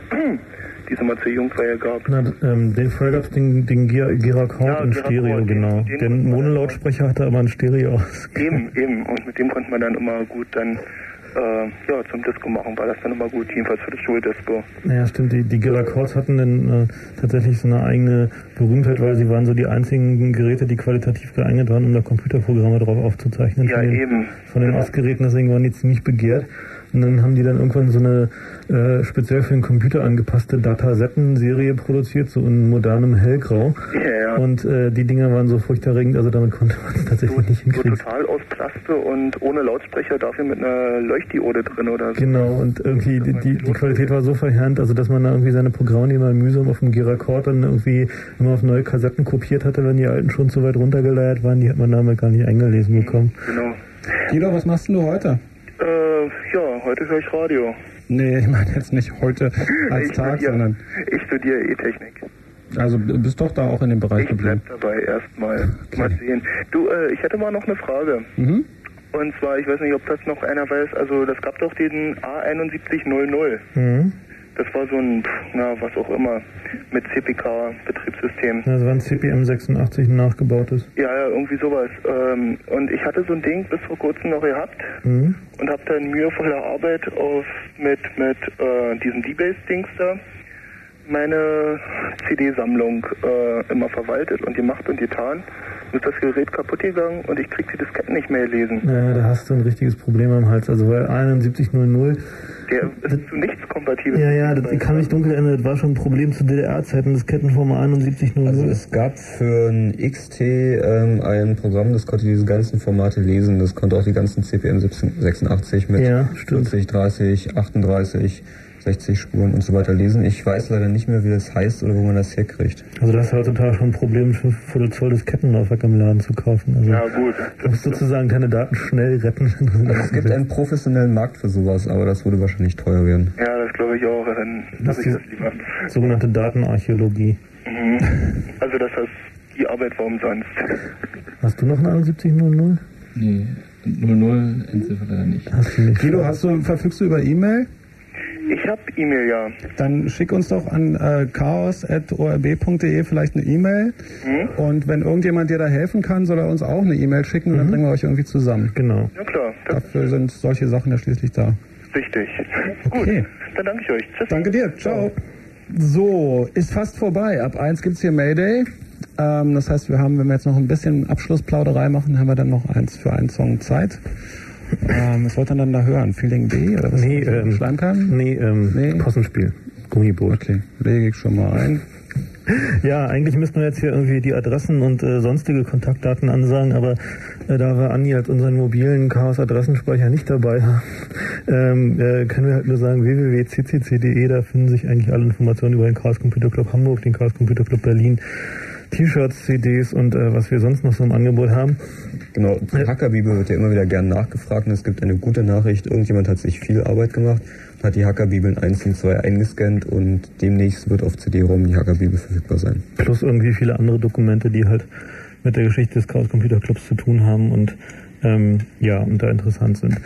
Vielleicht können wir da mal ein paar verlosen hier. Ja, bestimmt können wir das tun. Also wie gesagt, www.ccc.de, da findet ihr Telefonnummern, E-Mail-Adressen, Ansprechpartner und so weiter und so fort. Da gibt es auch die ähm, äh, Chaos News, ähm, also Presseerklärung und so weiter und so fort und äh, neue Informationen ähm, zu unserem lieben Innenminister und seiner Initiative, Verschlüsselung verbieten zu wollen. Jetzt habe ich äh, abschließend nochmal an jeden einzelnen von euch die Frage, was gibt's außer Computern so an DDR-Technik, die ihr noch bei euch stehen habt? Der Küchenmixer auf jeden Fall. Also es gibt den RG28 und das. und die gab es in äh, meines Wissens zwei Varianten, nee, drei Varianten. An, an aus äh, war die erste Variante, dann dreistufig, äh, äh, schaltbar war die zweite Variante und dann irgendwie die Deluxe-Variante mit stufenloser Drehzahlregelung. Und den habe ich immer noch und der tut wirklich immer noch. Da stand dann, glaube ich, elektronisch drauf, oder? Genau, ja, Elektronik stand bei drauf. euch?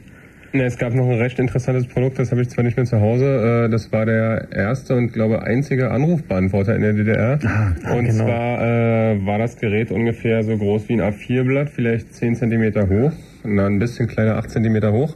Und war halt ein reines Ansagegerät. Also äh, nach dreimal Klingeln kam dann halt die Ansage. Und man konnte das Gerät, äh, was übrigens 1250 DDR-Mark gekostet hat, auch nur dann äh, optional erweitern mit einem Kassettenrekorder, den man daneben stellte, der die Aufnahmemöglichkeit äh, hatte.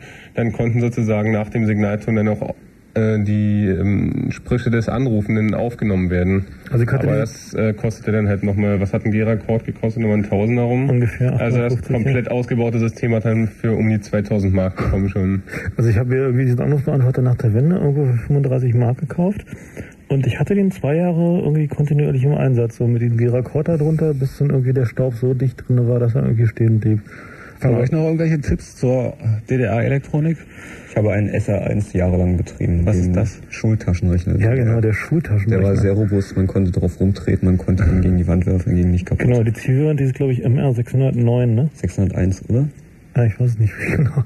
Ähm, Wollen wir uns jetzt nicht drüber Und ansonsten bleiben natürlich die unvergessenen RFT-Anlagen mit dem äh, krude programmierbaren Timer, bei dem selbst äh, der Systemingenieur nicht in der Lage ist, äh, die Wegzeit richtig anzustellen. Genau, die waren wirklich toll. Was ist denn das äh, Thema im nächsten Monat? Wie immer Chaos äh, Radio am letzten Mittwoch des Monats. Ähm, ja, www.ccc.de-chaosradio. Ähm, ich weiß nicht genau, welches Thema wir äh, Was nicht der haben. virtuelle Kaffeeklatsch? Oder Ich glaube? Tim hatte virtuellen Kaffeeklatsch vorgeschlagen, aber er hat mir, glaube ich, nicht erzählt, was er sich darunter vorstellt. Aber es wird, Ah ja. es wurde rechtzeitig bekannt gegeben. Es gibt ja auch den Chaos-Radio-Ticker, ähm, äh, der per E-Mail zu erreichen ist, den man subscriben kann. Äh, und dort kommen halt immer jeweils die Ankündigungen zum aktuellen Chaos-Radio plus Hintergrundinformationen. Das war's, Chaos Radio im April.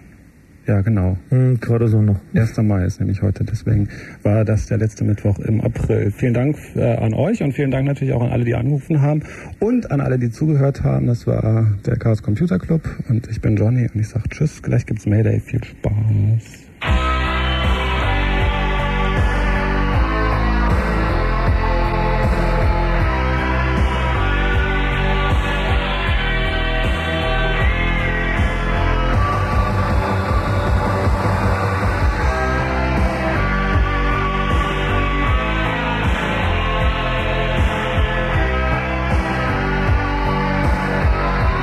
Falsche Nummer. Ein bisschen die 2 vor Mayday. Okay, ich versuch's nochmal. Hm.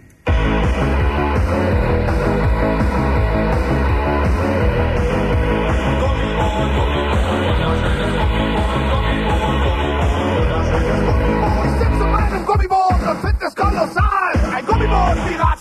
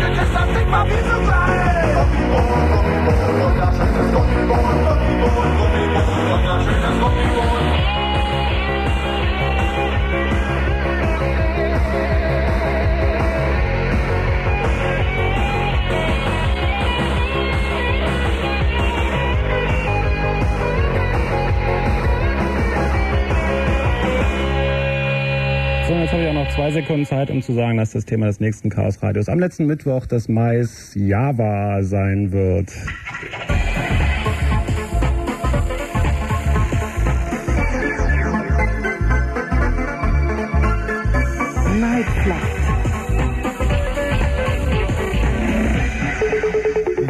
The Crazy World of Fritz präsentiert zwölfte Mayday in Dortmund. Sonic Empire. Die Creme der Techno-DJs und Live-Acts in der größten Halle Deutschlands. Sonic Empire. Eigentlich ziemlich weit weg und trotzdem bei euch im Radio. Sonic Empire. Die zwölfte Mayday. In der Nacht zum 1. Mai von 1 bis 6 Uhr. Wenn Mayday live im Radio, dann nur auf Fritz. Und genau da schalten wir jetzt rüber zur Westfalenhalle Dortmund, der, die 12. Mayday Sonic Empire. Zurzeit legt Markus Löffel auf, der ist besser bekannt unter dem Namen Mark Spoon. Und danach erfahrt ihr alles weitere von den Moderatoren Stefan Lark von 1 Live und Jörg Albrecht von HR3. Viel Spaß, tschüss.